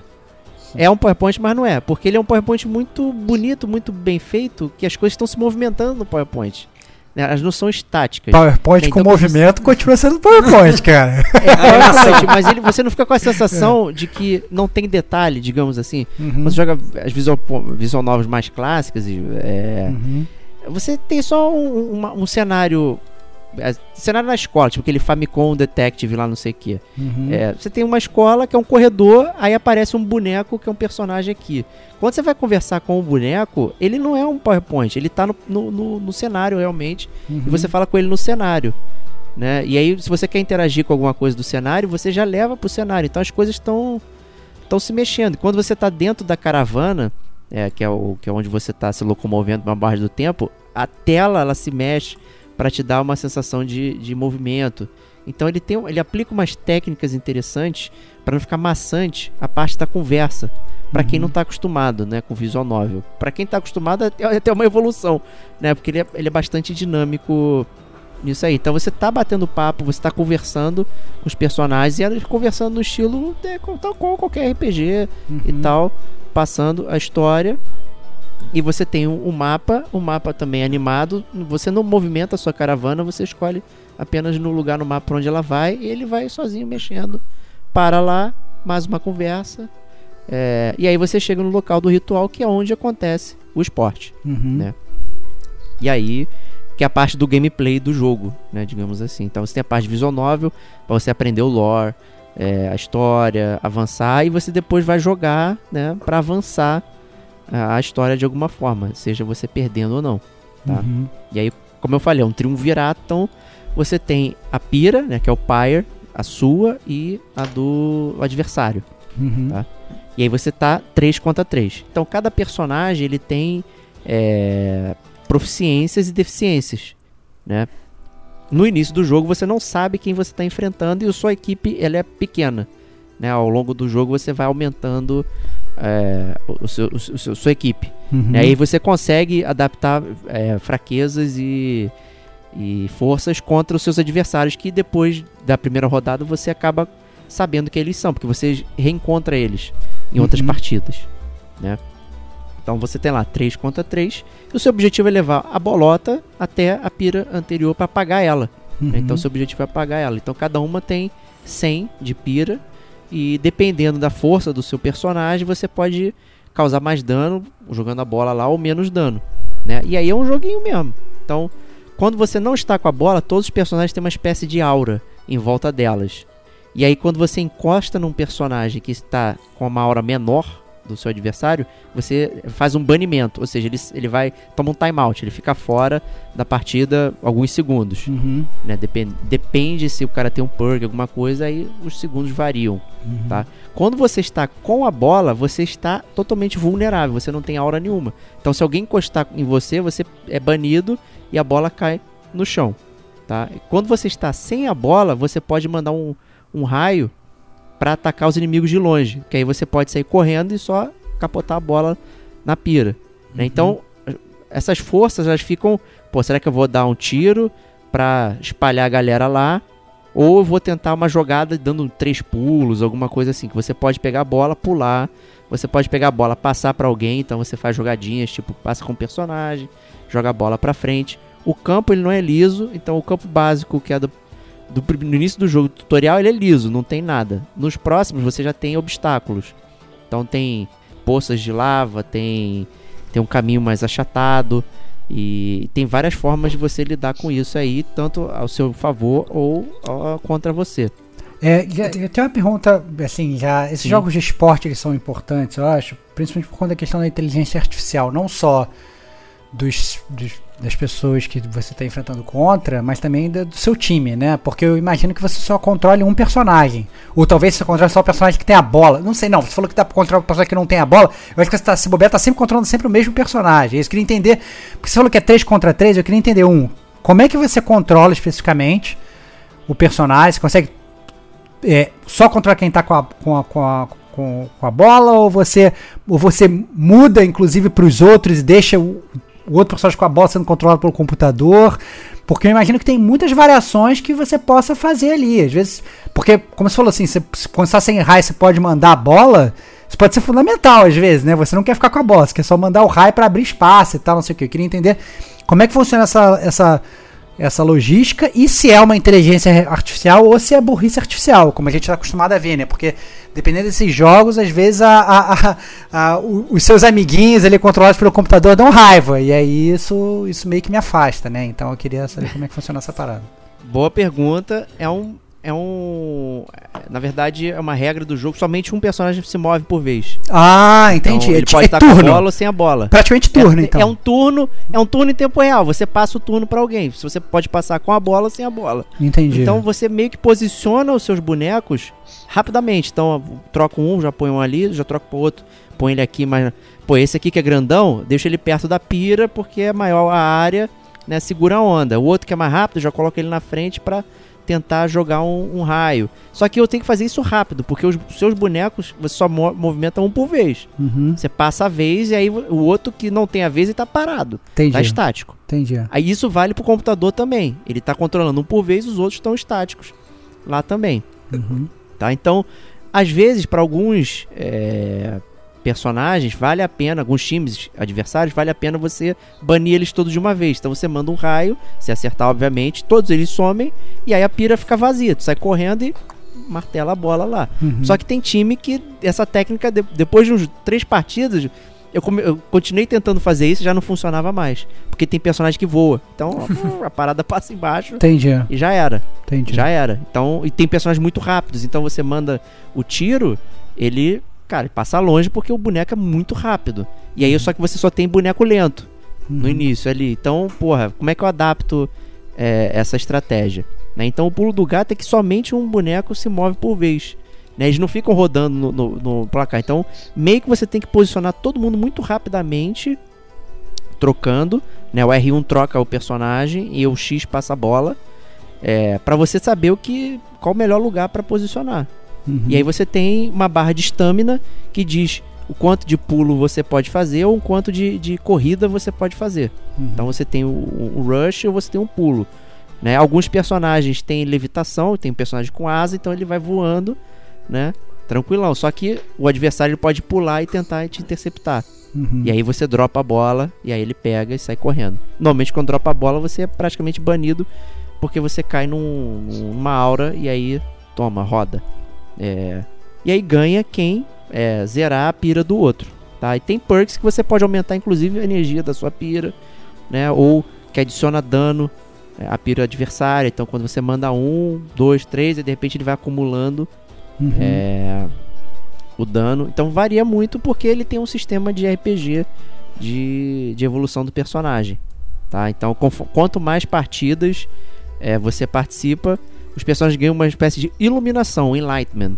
Uhum. Né? É, é- é isso que diz se você pode se aplicar para sair do purgatório. Então, quanto mais você joga com o personagem, mais ele aprende Uhum. é, as coisas, como funciona. Você evolui ele, então ele é, tem, tem duas árvores de habilidades, né? É óbvio que Você tem. pode né? defesa e ataque. É né? óbvio Aí que você tem, né? escolhe como você quer gastar o ponto, né? Aham. Não, é, não tem muito isso. Só que depois você ganha a chance de é, liberar ele pro mundo, para devolver ele pro, pro mundo exterior, sair do purgatório. E você faz isso, pode fazer isso. né? Então, eu- jogando agora, recentemente, eu liberei o meu primeiro personagem. Então ele deixa, tu evolui o cara e ele deixa de estar no seu no seu Você, roster. você evolui pra ele vazar, né, cara? Ele vaza e você fica mais vazar. fraco, inclusive. Entendi. Fica mais fraco. Isso faz parte da história para você tentar aprender e entender. Me lembrou muito o Valkyrie Profile, inclusive. Né? Que era uma, uma parada que você tinha que mandar os seus melhores guerreiros pro Valhalla, né? Então você tinha as dungeons que você enfrentava e aí você tinha que balancear. Porra, se eu tiver esse personagem aqui que é muito bom, é, eu vou passar a dungeon rápido. Só que se eu não mandar ele pro Valhalla, quando eu chegar no juízo final, ferrou minha vida, porque eu não vou ter ninguém bom Ah, me lembra, pra enfrentar. me lembra muito um chefe meu que ele não queria promover os funcionários bons porque eles iam sair da equipe dele, entendeu? É, e aí ele perdia, e aí ele, ele ficava promovendo só os caras ruins e deixava os Isso. bons, os bons se fudendo trabalhando pra ele e tal. Que loucura, Que cara. Que, que loucura, cara. Que loucura. É, o pai, é, pai imita a vida, cara. Essa é a parada. Que loucura, cara. Pai é minha Pô, vida. É. Mas é é porque você tá num trial, você está em provação, né? Toda a parte do aquilo ali é um purgatório. Os ritos servem para você gerar iluminação sobre um aprendizado supostamente que você deveria ter para fazer. Então tem toda uma questão de sociedade religiosa ali que tá mantendo o status quo e você meio que tem que fazer essas paradas para poder, né, Uhum. permanecer ali. É, ao mesmo tempo que para avançar a história é óbvio que existe uma, né, uma tentativa de quebrar isso, né, que você faz parte do time que chama Nightwings, que estava desaparecido há muitos anos, que de repente eles foram é, reativados, né, com esses personagens que te encontram no início do jogo, Uhum. né? E aí você fica, pô, mas por que esses personagens estão aqui agora? Não sei o que, porque os outros times não reconhecem, né? Que muitos times, como não conseguem sair, né, eles ficam o tempo todo se enfrentando e tudo mais e não conseguem sair, eles acabam se conhecendo e Uhum. criando inimizades. E aí fala, ué, mas não sei quem são vocês. Os Nightwings estavam desaparecidos e agora estão vocês aqui e tal. Então tem toda uma questão de quebrar o status quo também que é, você está fazendo. Uhum. E eu achei isso muito interessante, eu achei bem legal o, é, a parte do lore da- do mundo, de entender. É, eu adoro Visual 9, então é legal ficar na, na conversinha. Então o, o mundo ele é bem construído, assim, na verdade isso Muito bem é, construído. É, é- é- Muito. assim, a parte do gameplay, né, eu não- sei, porque na verdade é- o Ad tem muito bom esse, esse casamento que é muito bom, né, que o gameplay é muito bom, mas e, e a história também é muito boa, né, e, e aparentemente o pai ele segue, ele segue isso também, né, o, o gameplay pelo menos você me falou pareceu divertidinho, não pareceu nada, ó, maravilhoso. Não, não é caramba, que complexo. Ele é atípico, eu não esperava isso. né, Entendi. um- você, não, você não esperava que fosse ser um jogo de esporte, essa é a grande verdade, não. né? Não, Entendi. assim, eu sabia porque o pessoal já tinha ouvido falar, é, mas eu não, não sabia como ia ser Uhum. exatamente. Entendi. Né, como é que ia ser o fio de estar jogando aquilo ali. Chegou uma hora que, no início eu achei, caralho, mano, que parada chata, meu, só ir lá. É porque no início não tem estratégia, né, ele Entendi. é muito reto. Entendi. É só chegar e mergulhar. Aí de repente você começa a enfrentar mais inimigos, aí você começa a aumentar o seu time, aí começa a ficar combinações interessantes. Tem personagens que não se aturam, então eles não querem ir juntos, Uhum. e aí fica aquela parada, porra, mano, esse aqui seria bom com esse. Ah, mas eles não querem ir juntos. Entendi. Eu tenho- É, ou um personagem que por causa de história, é, ele não fala, "Não, com, essa, com esse pessoal eu não vou lutar. Eu tenho uma pergunta Então, disso. tem isso também. Ô, Diegão, Fala então, aí, como aí. é que você escolhe seu time antes, né? São, são quantos, quantos por time? São três por time? Três. Isso, três por Daí- time. Você escolhe Uhum. antes. Daí Mas você pode ter vários você pode ter jogadores. vários, você vai, você vai ganhando vários, ao Vários. longo do jogo. Isso. Eles vão se juntando ao seu time. É, no início você não sabe como é o outro time, porque você nunca jogou o jogo. Né? Então, ah, você vai enfrentar agora os Defenders, sei lá. E aí você não sabe que esse time é composto do quê, né? Porque você nunca enfrentou eles. Né? E aí é boa sorte você vai enfrentar o que você tem. Quando acaba a primeira, digamos, jornada, que eu acabei agora, que é quando você libera um, um personagem pra sair do purgatório, você já rodou todo mundo. Então você sabe como são os times e você já aumentou seu, sua, sua equipe. Né? E aí agora você consegue planejar. Só que quando você enfrenta é, de novo os o outro time, ele ganha level up. Entendi. Então ele tem novas habilidades que eles não tinham antes. Aí você tem que mudar a É, estratégia. e aí te quebra. Aí você tem que mudar a estratégia. E você pode ler, dá pra dar roubadinha que você entra no. no, no é, você, como leitor, consegue ler as estrelas e aí justifica como você consegue ler como são os personagens. Então você entra na ficha de personagem dos seus adversários e tem lá quais são os ataques que eles podem dar, quais, qual é o histórico deles e tudo mais. Então você consegue se antecipar. Uhum. E a lá Hades, você também tem né, os handicaps. Então, antes cada partida também, agora já liberou pra mim, são as Titan Stars. E aí você tem uma constelação especial que ela atrapalha é, o seu jogo. Né? Ele dá perks pro, mais perks pro adversário. Uhum. E a- só que se você ganhar, você ganha muito mais ponto, né? Ganha, ganha, mais, ganha mais enlightenment, né? Mais iluminação. Então é interessante como você pode, digamos, é, dificultar o seu lado para poder gerar mais bônus também para você, né? E aí, pô, a brincadeira fica, fica legal. É tão legal que tem um modo que é só enfrentar pessoas. E tem lá um, é, é um versus que é jogar contra pessoas Amistoso, online. né? Eles investiram. É um amistosinho, eles investiram realmente uma, um, um- um dinheiro no multiplayer amistoso pra você sair na mão com, com outros jogadores de Pyre. Ainda não testei, mas eu quero testar quando eu tiver mais craque em entender ainda mais o, o jogo e tal. Pra, pra poder bater um lá com, com a galera. E o computador, ele tem nível de dificuldade também. Tem lá o difícil, tem o normal, tem o fácil. Né? Mas o lance é, não tem perda porque faz parte da história. E tem Se você fim? perder, É- Essa é a pergunta. Tem Tem fim? Tem fim, né? tem, Entendi. tem fim. Tem, tem um final que depende de como você é, tá jogando o jogo Entendi. ali. Ah, e aí eu, eu, eu tô presumindo que ele, o, o seu jogo final ele vai ser influenciado pelos personagens que você consegue liberar do do purgatório, tal qual o Valkyrie Profile. Eu tô apostando que eles pegaram essa semelhança Entendi. ali. Então, porque você chega lá pra enfrentar é, o personagem, os dois times rivais, se você perder o outro time libera um dele, você fica com mais um preso ali. Uhum. Então tem toda uma jogada ali com essa parada. Então pra mim assim, cara, história legal, é, um, um- um- digamos um gameplay minimamente interessante, atípico. Eu realmente não esperava um jogo de esporte assim numa visual nova. Normalmente é só ficar clicando em tudo quanto é lugar e tal. É, e ele meio que mistura, digamos, a parte ação com a parte tática, né? Porque o transistor, quando você ia enfrentar a batalha, você meio que é, tinha uns chips lá que você colocava, aí ela dava o golpe, que era praticamente era um turno em ação. Então você montava o que você ia fazer e depois executava. E eles pegaram um pouco isso é, ao botar nesse basquete aí maluco, que, Uhum. Que ele é ação, mas ele tem uma pausa porque você precisa colocar os seus personagens no lugares certos, apertar os botões certos e tal, e modificar. Então achei bem interessante, parece um pouco uma- uma- um pensamento diferente do, do Transistor nesse sentido, assim. Então, assim, pô, música foda. É, tem um narrador, porra, todo jogo do da Super Giant tem que ter um narrador Falando em off, fora, contando a história. falando Entendi. em off, contando a história, falando com você, falando de você, né, quebrando a quarta parede, fazendo tudo ali. E é o único que tem voz, né? O jogo ele não tem, digamos, é, dubladores falando a língua portuguesa ou, ou inglesa. Né? O jogo não é, na verdade, não tem dublado em português.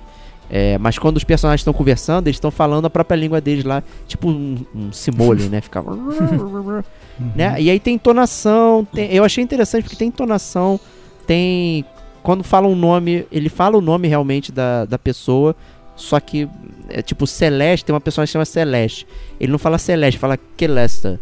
Assim, então você entende que ele tá falando alguma coisa num- num- como se fosse num, num alfabeto ali que você não, não conhece. Entendi. né? Mas quando o narrador tá conversando com você, ele tá falando inglês e tudo mais ali. É, ó, e aí ele fala, tipo, quase narrando o, o- o jogo, né? E agora os Nightwings vão enfrentar não sei quem. O Galvão Bueno, é o Galvão Bueno. Difícil, É o Galvão Bueno da parada, que fica narrando o jogo É. pra você. Entendi, entendi, entendi. Aí depois de uma parte do, do jogo, você libera um- um- uns trials. Que aí você. Cada personagem tem um trial específico pra passar e que você ganha um, um, um- um amuleto, um talismã também especial que melhora o seu personagem também. Só que aí esse é um desafio que você tem que fazer sozinho. Você é um contra três. Uhum. Né? Você pode tentar várias vezes até conseguir. Né? Então é uma forma de você aprender também a jogar com aquele personagem especificamente, porque ele tá sozinho em campo e você precisa enfrentar três outros diversos, Uhum. né, que vem do desafio. Também é interessante e vale muito a pena. A recompensa é muito boa e e ela é, melhora realmente o seu personagem ali, é, dando coisas diferentes pra ele. E só aquele personagem pode usar aquele aquele talismã Entendi. né, que você ganha. Então assim, cara, Recomendado então, cara? Recomendado. Recomendadíssimo. Pô, 30 mango, perfeito. É, 80. é, é, tri- ah, 30 pese mango, com... Pelo preço já vale. 30 manga é de 30 graça, né, mangos. cara? 30, se for É, 30, tá de graça, cara. se for 30 reais, tem que pegar, pô. Pelo amor de Deus. Tem que pegar. Então, hoje, agora a wishlist tá liberada no PlayStation, finalmente, né? Então, coloque na wishlist. Quando sair o precinho camarada, é só adquirir que realmente vale a pena. 80, eu acho que. Não é que. Ele é um jogo que você deve jogar. Assim, caralho, para tudo e vai jogar. Não, ele é um jogo que, que eu acho que tem que jogar, dar repertório.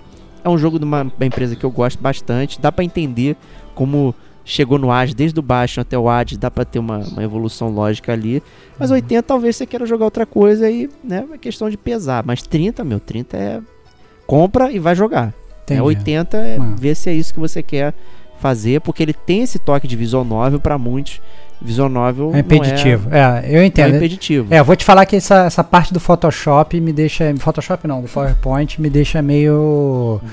meio ressabiado, assim. Acaba que, assim, por mais interessante que seja o, o jogo, às vezes eu acho meio monótono você ficar passando por aquilo, ficar, ah, cara, que. Arranja um jeito melhor de contar a história e tal, mas. Mas É, pois é. Que, que negócio, assim, tem. tem você tem que gostar da- dessa parada, né? Você tem que ter tesão em ver, ver visual novel, né? Exato, é uma técnica, é uma técnica. Então, assim, é, é de passar a história e tudo mais, eles optaram por isso. Aí, em compensação, pô, a arte é lindíssima, as telas, tem essa questão da do movimento, né? Nenhuma tela é estática, todas são com movimento. Você tá no mapa, porra, a- o mundo ele parece muito vivo. Uhum. Você não tem essa parada. Então, assim, pra quem é fã de Visual Novel, é uma parada completamente diferente do que já fizeram com Visual Novel. Entendi. Assim, não, não- em, term- em termos de apresentação, de, de criatividade, de como os diálogos são, são passados, né? Uhum. Inclusive é interessante quando você tem escolhas pra fazer, né? E aí tem a fala que você vai dar e dentro, quando você leva o, o mousezinho pra fala, dentro tem um resumo do pensamento por trás daquela fala. Opa, É, entendi. E- então é interessante, é, tipo, tá lá, é, defy him, né? Então, ah, vou desafiar o fulano, né? E aí só que dentro tá escrito o que quer dizer exatamente o Defy Him, né? Você fala, eu não sou obrigado a dar satisfação sobre as minhas coisas, elas são só minhas e não sei que, não sei que lá. Então você pode ver Defy Him tipo com uma coisa que é, você tá batendo o pé, foda-se você não sei o que. Na verdade, a explicação é tipo, pô, eu, eu não te conheço, não quero te dar. É, dane-se você, essa cara. satisfação agora, É. né? Quem sabe depois, né? Então é interessante para muitas coisas de escolhas, ela tem realmente um, um- inclusive uma não escolha fala manter-se em silêncio, né? E, e continuar. Então eu achei isso muito interessante. é, na hora de movimentar o, o jogo. Perfeito o, o a Super Giant também. E tentar fazer uma parada bem diferente. Eu curti bastante. Recomendo. Muito bom. E é isso aí. É, para finalizar, vou chamar aqui o nosso amigo Pedrão e perguntar o que você está detonando agora.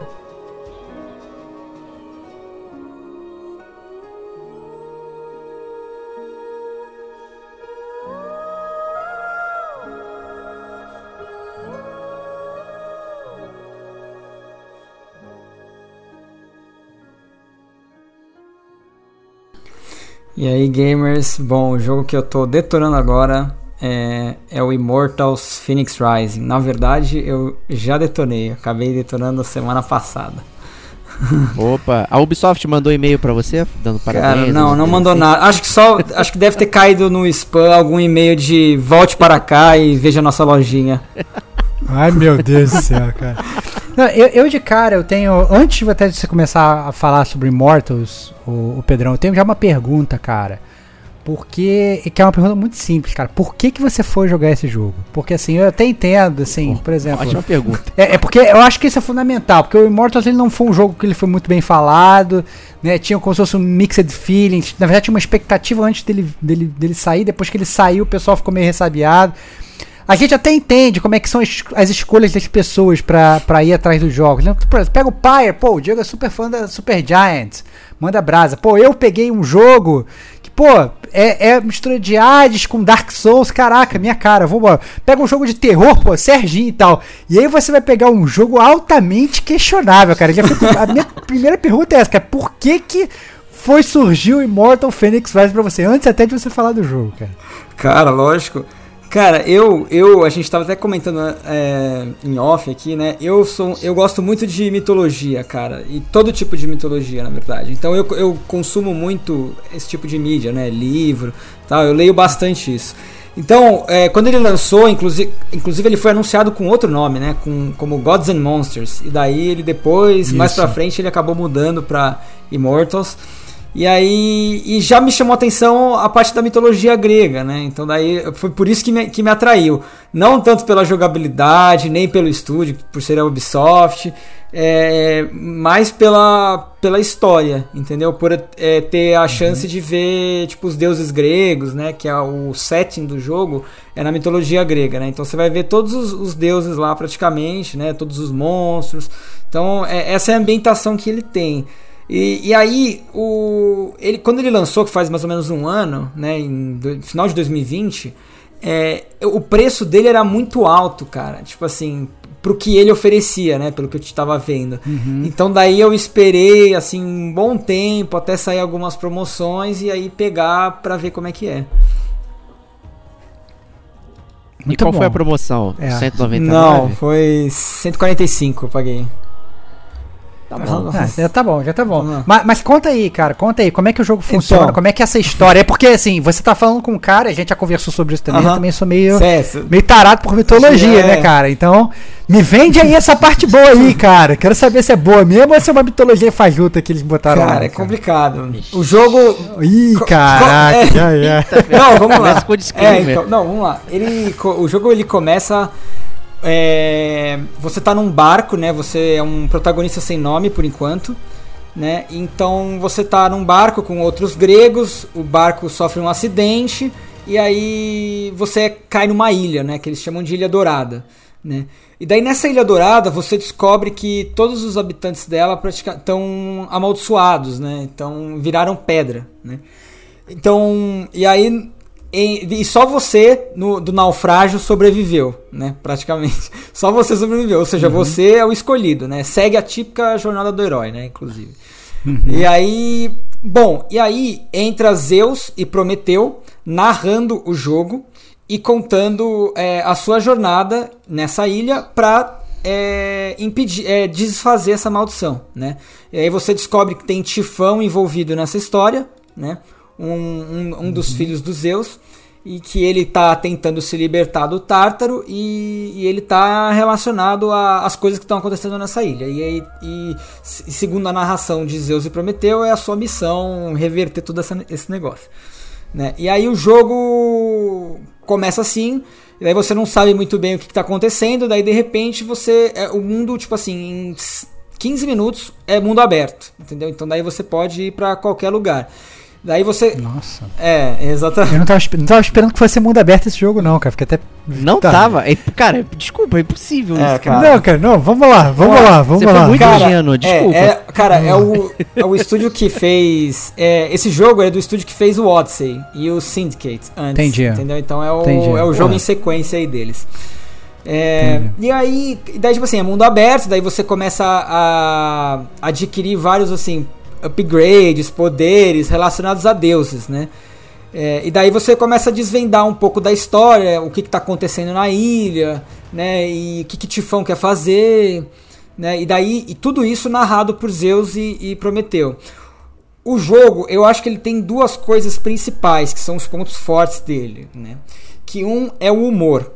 Ele é um jogo muito pautado pelo humor. Então ele uhum ele tem muita piada de Zeus e Prometeu, assim, muita mesmo. Algumas eu acho que talvez até não caiba tanto na nossa sociedade, sei lá, entendeu? Não, não seja tão 2021.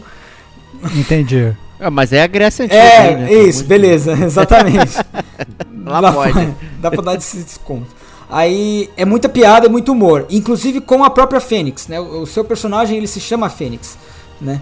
Então, e apesar dele ser retratado como uma mulher, ele é totalmente customizável. Então você pode mudar tudo, tudo. Você pode mudar tudo, visual, é, gênero, tudo. E aí eles fazem muita piada com ela, ela retruca, então tem muita quebra de quarta parede, tem muita metalinguagem no jogo, e isso é, é bem legal, dá, dá um nível de descontração muito grande pro jogo. O segundo ponto que que é bem legal é, são como, como que o jogo re, se relaciona, é, como as, os elementos do jogo se relacionam com a história. Então, por exemplo, tu, a sua vida, para você aumentar a sua vida, você vai pegar, por exemplo, ambrósia. Então, daí você tem um, um item dentro, um colecionável dentro do, do jogo que, tipo assim, é ambrósia. Então, você vai coletar 10 ambrósias e depois você evolui sua vida. É, tem outra coisa também que você vai. Os raios de Zeus. Você vai estar tá explorando, vai encontrar um raio de Zeus. E aí você vai aumentar sua estamina, por exemplo. E outra, outra coisa legal do jogo são as câmaras do Tártaro, né? Então são. O jogo tem muito puzzle, né? Então essas câmaras do Tártaro são como se fossem mini dungeons onde você tem que é, resolver vários puzzles lá dentro para ir liberando as áreas e terminar a, a dungeon. Né? Você tem inimigos para enfrentar lá dentro. Ela tem algumas mais curtas, outras mais longas, né? varia em nível de dificuldade. E, e aí você terminando, você ganha umas recompensas tal. Né? Então é, é, tem muito, olha, tem muitas, né? muitas câmeras. É, isso é bem legal, né? Porque tem, eu, eu gosto de jogo de puzzle, então é, você acaba tendo que pensar bastante em como você vai resolver, em como você vai utilizar os seus poderes é, dentro das dungeons para poder solucionar né, os quebra-cabeças. E isso é bem legal. É, o jogo ele tem então, como você falou, que o mundo aberto te pegou de surpresa, cara, é muito, uhum. é muito cansativo. Porque você tem vários blippers e bloppers espalhados pelo mapas, entendeu? Opa, meu Deus é, cara, céu, cara. É, isso é uma coisa assim que afasta, pode afastar. Porque, por exemplo, uma coisa que eu achava sacal. Você vai liberar uma região do mapa, né? Com a visão de águia, alguma coisa assim.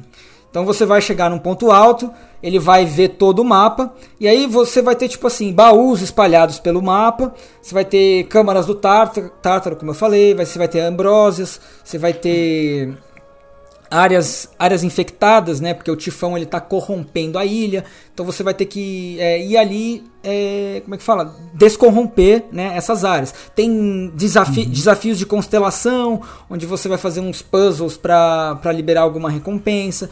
Tem mini bosses.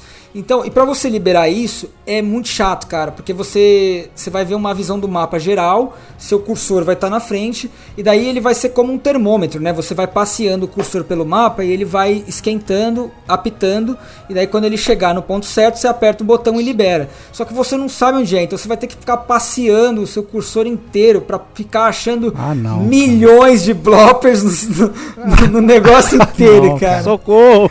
Ah, é, não. É, cara, cara. Isso, é, isso é complicado. Não tem um, um, uma coisa mais fácil para você liberar, tipo assim, ah, onde que vai ter 10 baús, tem, sei lá, 20 baús no mapa. Você vai ter que achar um a um aonde que eles estão para você poder ir lá até eles. Né? Isso é quebra um pouco da sua expectativa e da sua vontade de exploração, por, por exemplo, entendeu? Então eu, por exemplo, estava muito mais interessado na história. Tipo assim, ah, eu vou fazer esse negócio com esse deus aqui do que andar um quilômetro para pegar um baú que não vai me adiantar de nada, entendeu?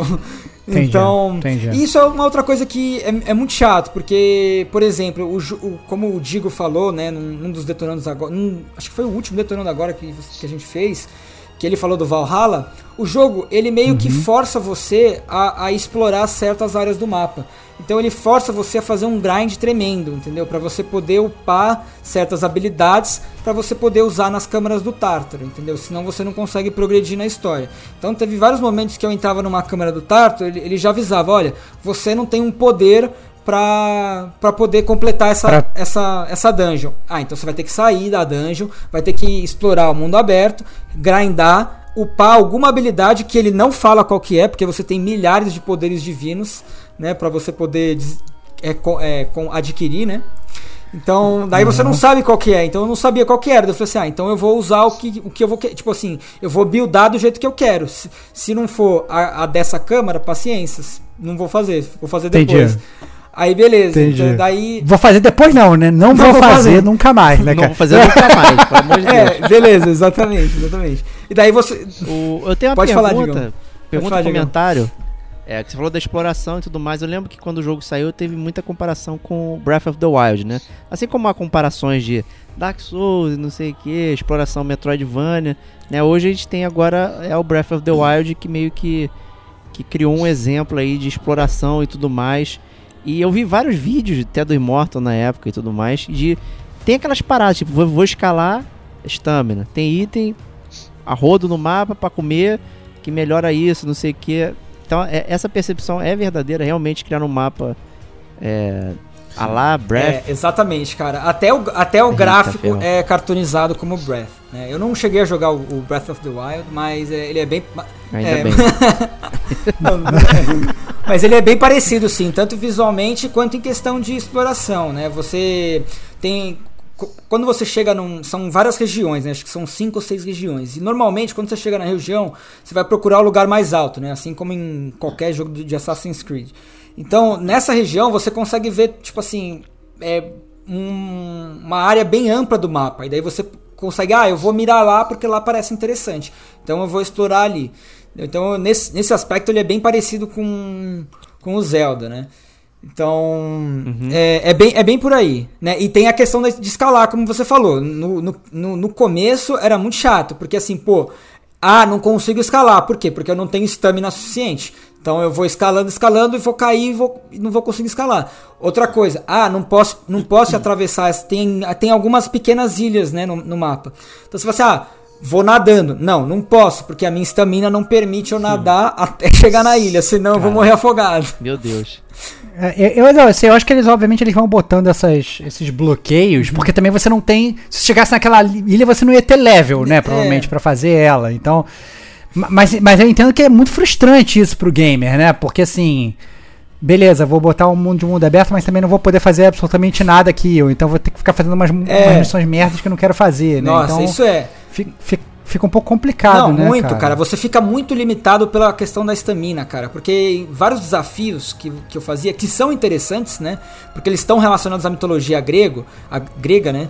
Tipo assim, eles têm elementos de mitologia, né? Então eles são todos assim, casados, né? Então você fala, nossa, que, tipo assim, é, é- é legal. Só que você não. A história, a história é legal, mas aí você vai chegar no gameplay, cara, o lixo, é, fala, aí "Tá, eu- que eu não né?" é, exatamente. Eu não, eu não conseguia completar. Não consigo defender. É, eu não consigo completar um, um, um desafio lá porque eu não tenho estamina suficiente. Aí, por exemplo, ele, ele- ela tem um arco, né? Então daí você vai jo- jogar uma flecha, vai gastar estamina no arco, e aí a sua flecha, ela é tipo. Você vai ter que passar ela por alguns arcos, por alguns aros, né? Por umas, umas au- auréolas, né? Então daí você não vai conseguir passar por todas porque sua estamina vai acabar e ela gasta estamina, entendeu? Então daí você vai ter que explorar mais, fazer as câmeras do Tártaro pra poder fazer o. Porque na câmera do Tártaro você consegue recompensa que te permite dar o upgrade da. Da estamina, Pedro. entendeu? Então isso é bem frustrante. Mas a- na questão do, rapidão, na questão da exploração você ganha rapidamente umas asas, né? Igual você ganha o paraglider lá no, no Zelda. Então, e, Olha e daí só. isso, te, daí isso te permite navegar pelo mapa, né? Com as asas de Dédalo, gastando estamina também, obviamente. Então, uma pergunta Fala aí, que fala eu aí. tenho aí já pra emendar, esses jogos de mundo aberto, você tem perigo de distribuir ponto errado ou você pode deixar o personagem em determinado momento do jogo imbatível, imortal lá, de tão evoluído? Cara, infelizmente, eu não sei se eu joguei errado, mas foi isso que aconteceu comigo, na verdade. Cara, eu, eu, eu, assim, o, o jogo, ele, o combate ele é interessante. De, de início você acha que ele é simples, né? No começo eu achei que ele era simples. E daí ele tem, aproveitando né, a tua pergunta, tipo assim, você tem o, a questão do parry, duas- dois pontos principais, o parry e o stun, né? Então, os inimigos eles têm duas barras, né? A barra de vida e a barra de stun. À medida que você vai batendo neles, você tira, você tira os dois, né? Tanto a barra de stun quanto a, a de vida. A barra de stun chegando no limite, ele não consegue mais te atacar, né? Padrão. E aí você consegue descer a porrada nele. É... Então o que acontece? O parry, você tem- pode fazer o parry no momento certo ou só defender, e também tem ataques que são indefensáveis, como na maioria dos RPGs. né? Então, no começo eu achava bem difícil, não estava conseguindo pegar muito bem a mecânica do parry, pegar muito bem a esquiva, né? E aí é, eu morria muito. Então daí eu procurava, bom, beleza, tô morrendo muito, então eu vou enfrentar inimigos mais fracos, né? Treinar tal, e depois eu chego nos inimigos mais fortes. Daí beleza. Daí eu fui. Daí eu, e e além disso, decidi fazer outra coisa os upgrades são por tipo de, tipo de, de equipamento. Então você tem, por exemplo, três equipamentos. Você tem uma espada, um machado e o arco. O upgrade é na espada. Não importa se, se é uma espada de gelo, de fogo ou de, sei lá, veneno, entendeu? Você, você upa a espada, você upa o machado e o arco, assim sucessiva- sucessivamente. Então eu- pensei o seguinte, pô, eu vou upar só um até o máximo, porque daí vai ficar mais fácil pra mim. Foi isso que eu fiz. E aí, cara, o jogo ficou ridiculamente mais fácil. Entendeu? Assim, ele é, esse é outro ponto negativo dele. Eu achei ele do meio pro fim, até, tipo assim, uns 30, 40%, extremamente desbalanceado. Porque eu já tinha upado 5, 6 níveis da minha espada, eu só usava a espada. Aí eu, no meio do jogo, eu comecei a masterizar a, a parte do parry, entender como é que funcionava. E aí, cara, ficou muito fácil. Era só dar parry, três ataques, acabou. Ele Morreu. entendeu? Entendi. É, falando um pouco mais sobre a, a parte da árvore de Certo. habilidades, né? Se a gente estava perguntando, isso é, isso é legal. Porque você tem, vo- você tem um hub do jogo, né? Que no começo do jogo você encontra o Hermes, né? Isso não é tanto spoiler, que é um dos deuses. E daí ele começa a explicar pra você, ele que vai te auxiliar a a andar pelo hub, né? E no hub você consegue fazer tudo, né? Upar arma, fazer poção, é, mudar o visual, você consegue é, upar sua vida, a estamina, enfim. E ele vai te dar umas quests também. E aí nas suas árvores de habilidades você tem tipo vários poderes diferentes que envolvem, por exemplo, a ira de Ares. Você joga um monte de lança no inimigo. Daí você pode upar essa essa habilidade. Você tem uma outra habilidade que você segura a pedra, né? Ela consegue tem tipo uma um chicote em que ela segura a pedra.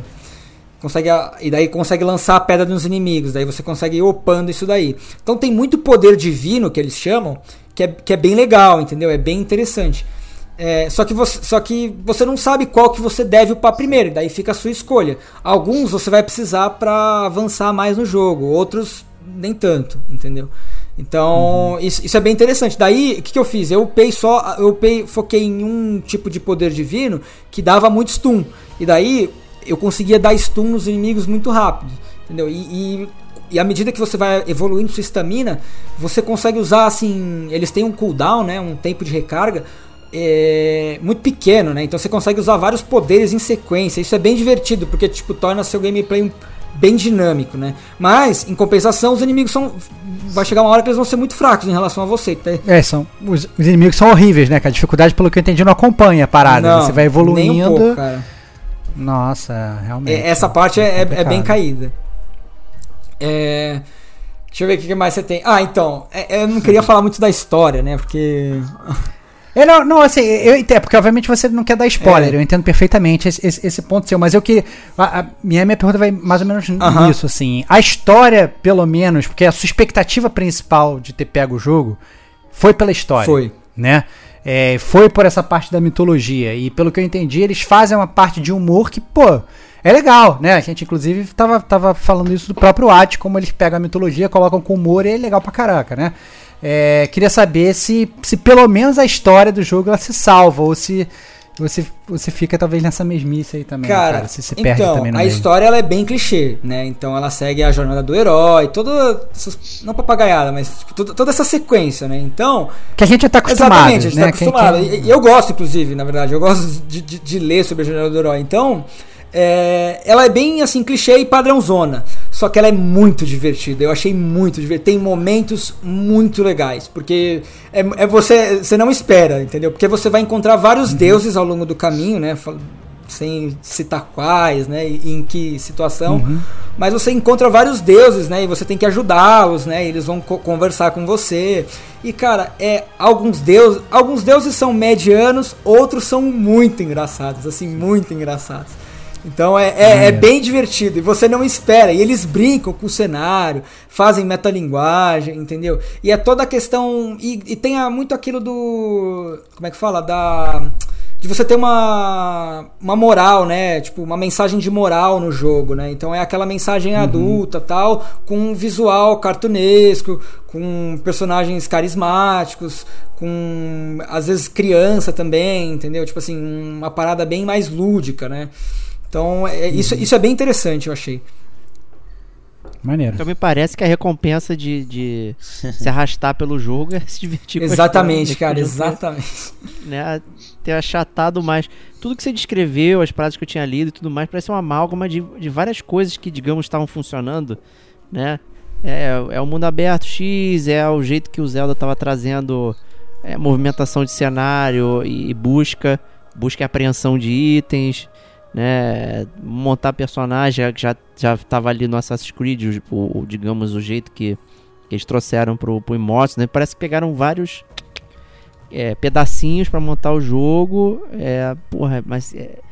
então, fico curioso, eu quero saber o humor. Até mandei um print lá no nosso uh -huh. grupo lá de, de, piad, de piadocas, né, do, do uh -huh. Immortals, que eu achei maneiro, né, de ver e tudo mais. Aí eu falei, cara, mas eu não quero ficar 5 horas no mapa pegando 10 quilos de ambrosia ou sei lá o é, que. Meu, de, não, sei lá, frutinha da árvore, né? É, meu, Caralho, meu, é muito doido. Cara, isso. é, às vezes a gente reclama é... que o jogo não tem as coisas, né? E esse jogo, eu, eu não sei, eu senti que é o contrário, é, é, coisa demais, entendeu? Poderia ter fazido alguma, feito alguma coisa mais enxuta, mais redonda, entendeu?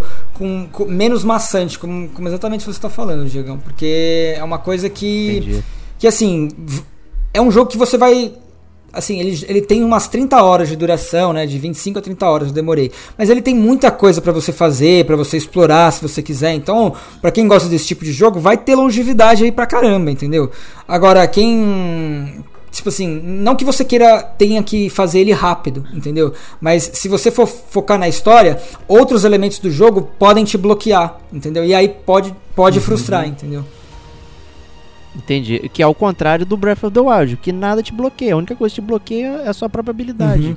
para fazer, né? Tem gente que faz o Dark Souls, vai pelado enfrentar o Ganon no início do jogo, com um porrete. É isso aí. E consegue, né? É, ele não tem trava. Né? Não é recomendado, mas não tem trava, né? E aí acho que as pessoas entendem errado justamente isso que você falou. Ah, eu não consigo nadar até lá porque não tenho estamina. Pô, mas Né?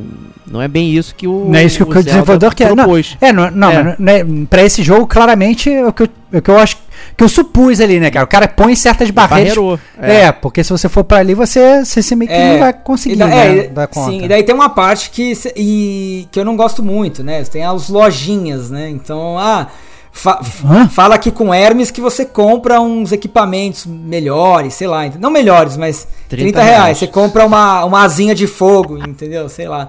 Não, são todos. São, a maior, acho que. Eu não sei se tem algum que. que Ma- que mas isso é com, é, com, é com dinheiro de dentro do jogo, não é com dinheiro de Não, fora do dinheiro jogo, de não. fora, Ah, cara. Tem uma lojinha de dinheiro. Ah, não? Juro pra você, cara. Microtransação, É. dinheiro de. Você vai gastar reais pra comprar um. Ah, não. Cara, ah, Esse não. spoiler eu já sabia que eu tinha conversado É. com o Pedrão. isso Ah, aí, não. Sim, cara, aí é é foda, cara. Tipo assim, você consegue comprar lá uma, uma asinha diferente que brilha, entendeu? Você consegue comprar uma armadura que brilha, entendeu? Com um real. É, tipo assim, e, e- não, e eu falei, tava falando Mas, mas é só, mas é só cosmético ou, é, ou, ou tem, tem, tem afetar no game ou afeta no gameplay também? Que eu Como me, é que é essa então, parada? que eu me, ó, eu posso enganar, que eu me lembre não afeta no gameplay, é tudo cosmético. Por quê? Porque é o que eu te falei, você só upa a, a- o tipo da arma. Então, é, você vai adquirindo várias armas, né, ao longo do jogo, né, vários tipos de martelo, né, várias armaduras, tal, e você vai, é, como é que fala, cosmetizando seu seu seu personagem. Então, o Digo Domingues, por exemplo, fashion player, ia adorar, entendeu? Pô, ia, ia, ia- e tem, tem três slots de, de customização ali. Ele ia fazer um do fogo, um do gelo e um verde, entendeu? Por exemplo. Então, você consegue customizar, tipo, roupa, arma, pra você. É é visual, né? É apenas visual. Entendi. Cara, é, é gritante que, que ela tem um poder de pegar coisas metálicas e arrastar. É igual do Zelda, gente. É muito doido isso, cara. É, Essa parada do, de upar o nível, ela realmente lembra muito do Assassin's Creed Odyssey e do Origins ali. Porque, é, via de regra, se você tivesse uma arma que você curtia, você podia ficar com ela até o final do jogo. Você, você bastava só ir no ferreiro e, e melhorar isso ela. Ela acompanhava o É, teu isso aí nível. Então, se você tá no nível 30, você pega uma arma nível 10, você paga é, 100 dinheiros lá do jogo e ela vai pro nível 30. Pronto, tá, tá, upgrade fechado. ela, tranquilo, tá É bem fechado. Então você, você gosta, gosta desse desenho, vou embora. É, Ele não tem, não né? tem nível. Ou então você pode ficar trocando sem parar. É, é esse não tem nível. não tem- é, o o né? nível é dos equipamentos, Não tem entendeu? nada. Então. É, o. É, Muito você. O nível é dos equipamentos, que é o primeiro, né? E o segundo é você upa suas habilidades com, com exploração do cenário.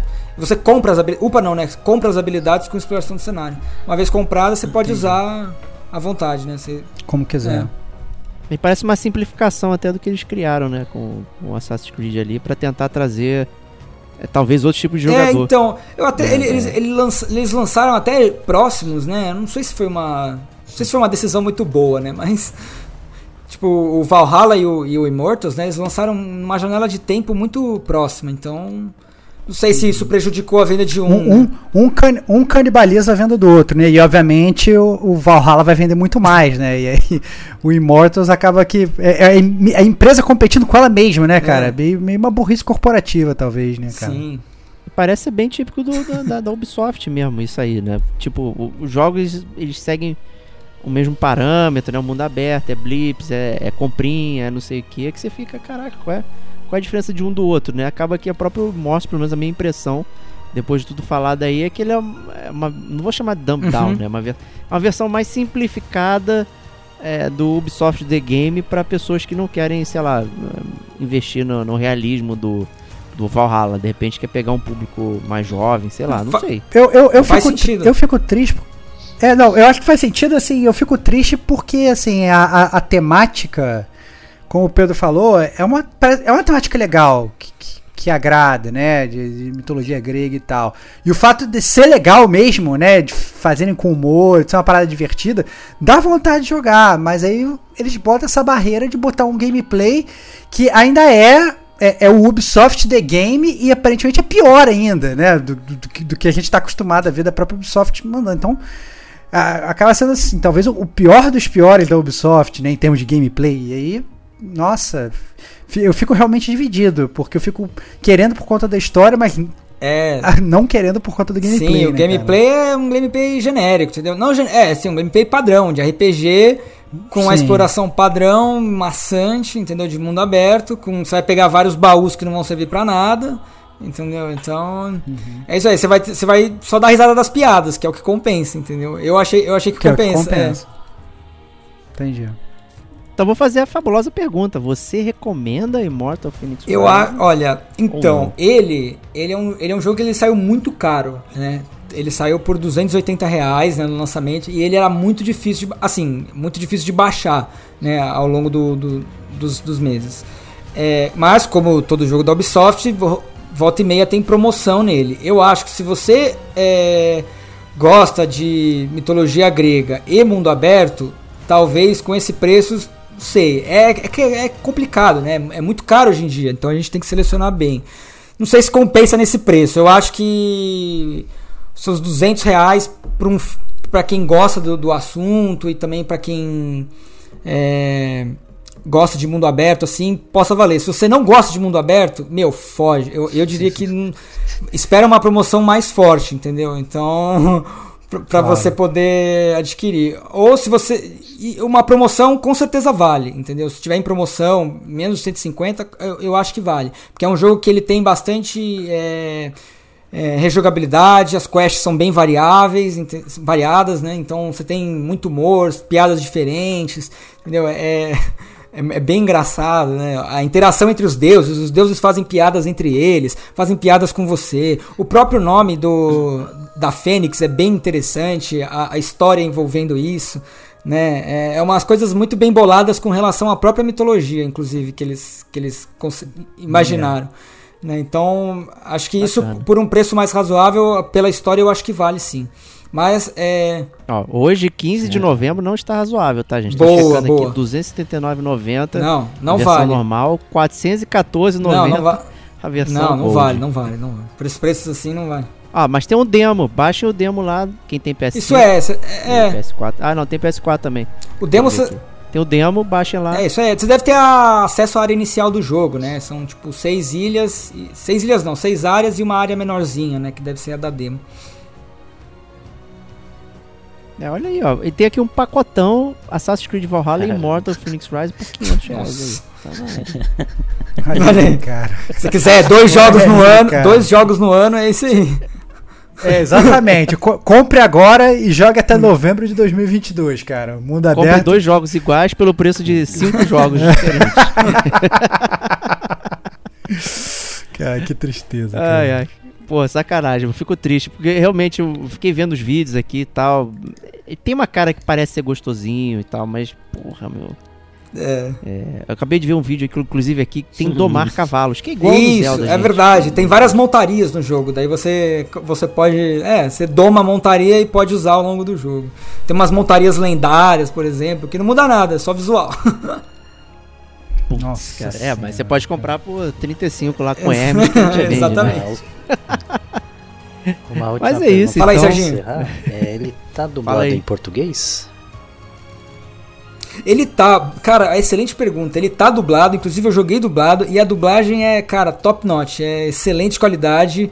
Os caras contrataram. Acho que isso já virou meio que padrão nos jogos da Ubisoft, né? Você- então, eles. Mano, a dublagem é muito boa. É muito boa. Tipo assim, o, o cara que dubla o Zeus e o Prometeu, é, cara, é, é muito foda. E a própria Fênix também, entendeu? Eles mandam muito. o- a entonação, a- a- as piadas, entendeu? Nossa, é, é, é muito boa. De todos os personagens. É muito excelente, cara. Excelente, maneiro então. É, acho que é isso que vale então 300 reais, né? Se fosse isso, seria mais barato. Mas é isso aí então, pessoal. Detonando agora do Gamer Como a Gente, um detonando agora aí, bem detonado e bem grande, né? Tá bem atípico aqui, porque a gente Ah, costuma. Pelo contrário, né, cara? A gente chega no DLC, não, vamos fazer um detonando agora, cada um fala 15 minutos e tal, não sei o quê. É, Aí a gente sempre é se 15 suspende. minutos. 15 minutos de cada jogo e tal, não sei o que, fala rapidinho e no final, duas horas e meia de duração do detonando agora. Foda, cara. A gente não Mas é isso aí, obrigado. Obrigado a todos. Obrigado, Pedrão, ter aparecido aí, ser o nosso né, novo membro aí do a Nós estamos junto, que Obrigado isso. Sempre que precisar. Abraço, gamers. Serginho de Papelote aí, obrigado mais uma vez por trazer um jogo de terror aqui, que certamente eu não vou jogar porque eu tenho medo, mas eu tenho certeza que muitos outros corajosos pelo vão. convite mais uma vez e fica um alô de despedida a todos que nos acompanham. Show de bola. E Stevox, sempre um cara né, padrão, trazendo jogos que, que tem essa coisa técnica na, na jogabilidade. Não, que é isso, cara. Foi um prazer. É, a gente sempre se superando aqui, fazendo doutorandos agora muito lo- longevos e gigantescos de tamanho. Que eu acho que a ideia é realmente ajudar o gamer a, a tomar uma decisão na hora de escolher o melhor jogo, né? Como melhor utilizar o seu tempo, porque a gente sempre tem que escolher. A gente tem sempre alguma coisa escassa, né? Ou é, ou é tempo ou é dinheiro. E obviamente eu acho que isso aqui no Detonando Agora a gente consegue cobrir bem é, pra galera poder aproveitar melhor o tempo game- gamer deles. É isso. É isso aí. Então, gente, muito obrigado aí quem acompanha a gente. E semana que vem estaremos de volta. Um grande abraço e até lá. Tchau, tchau.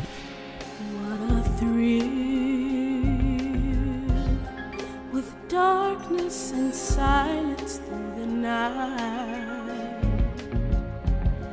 What a thrill!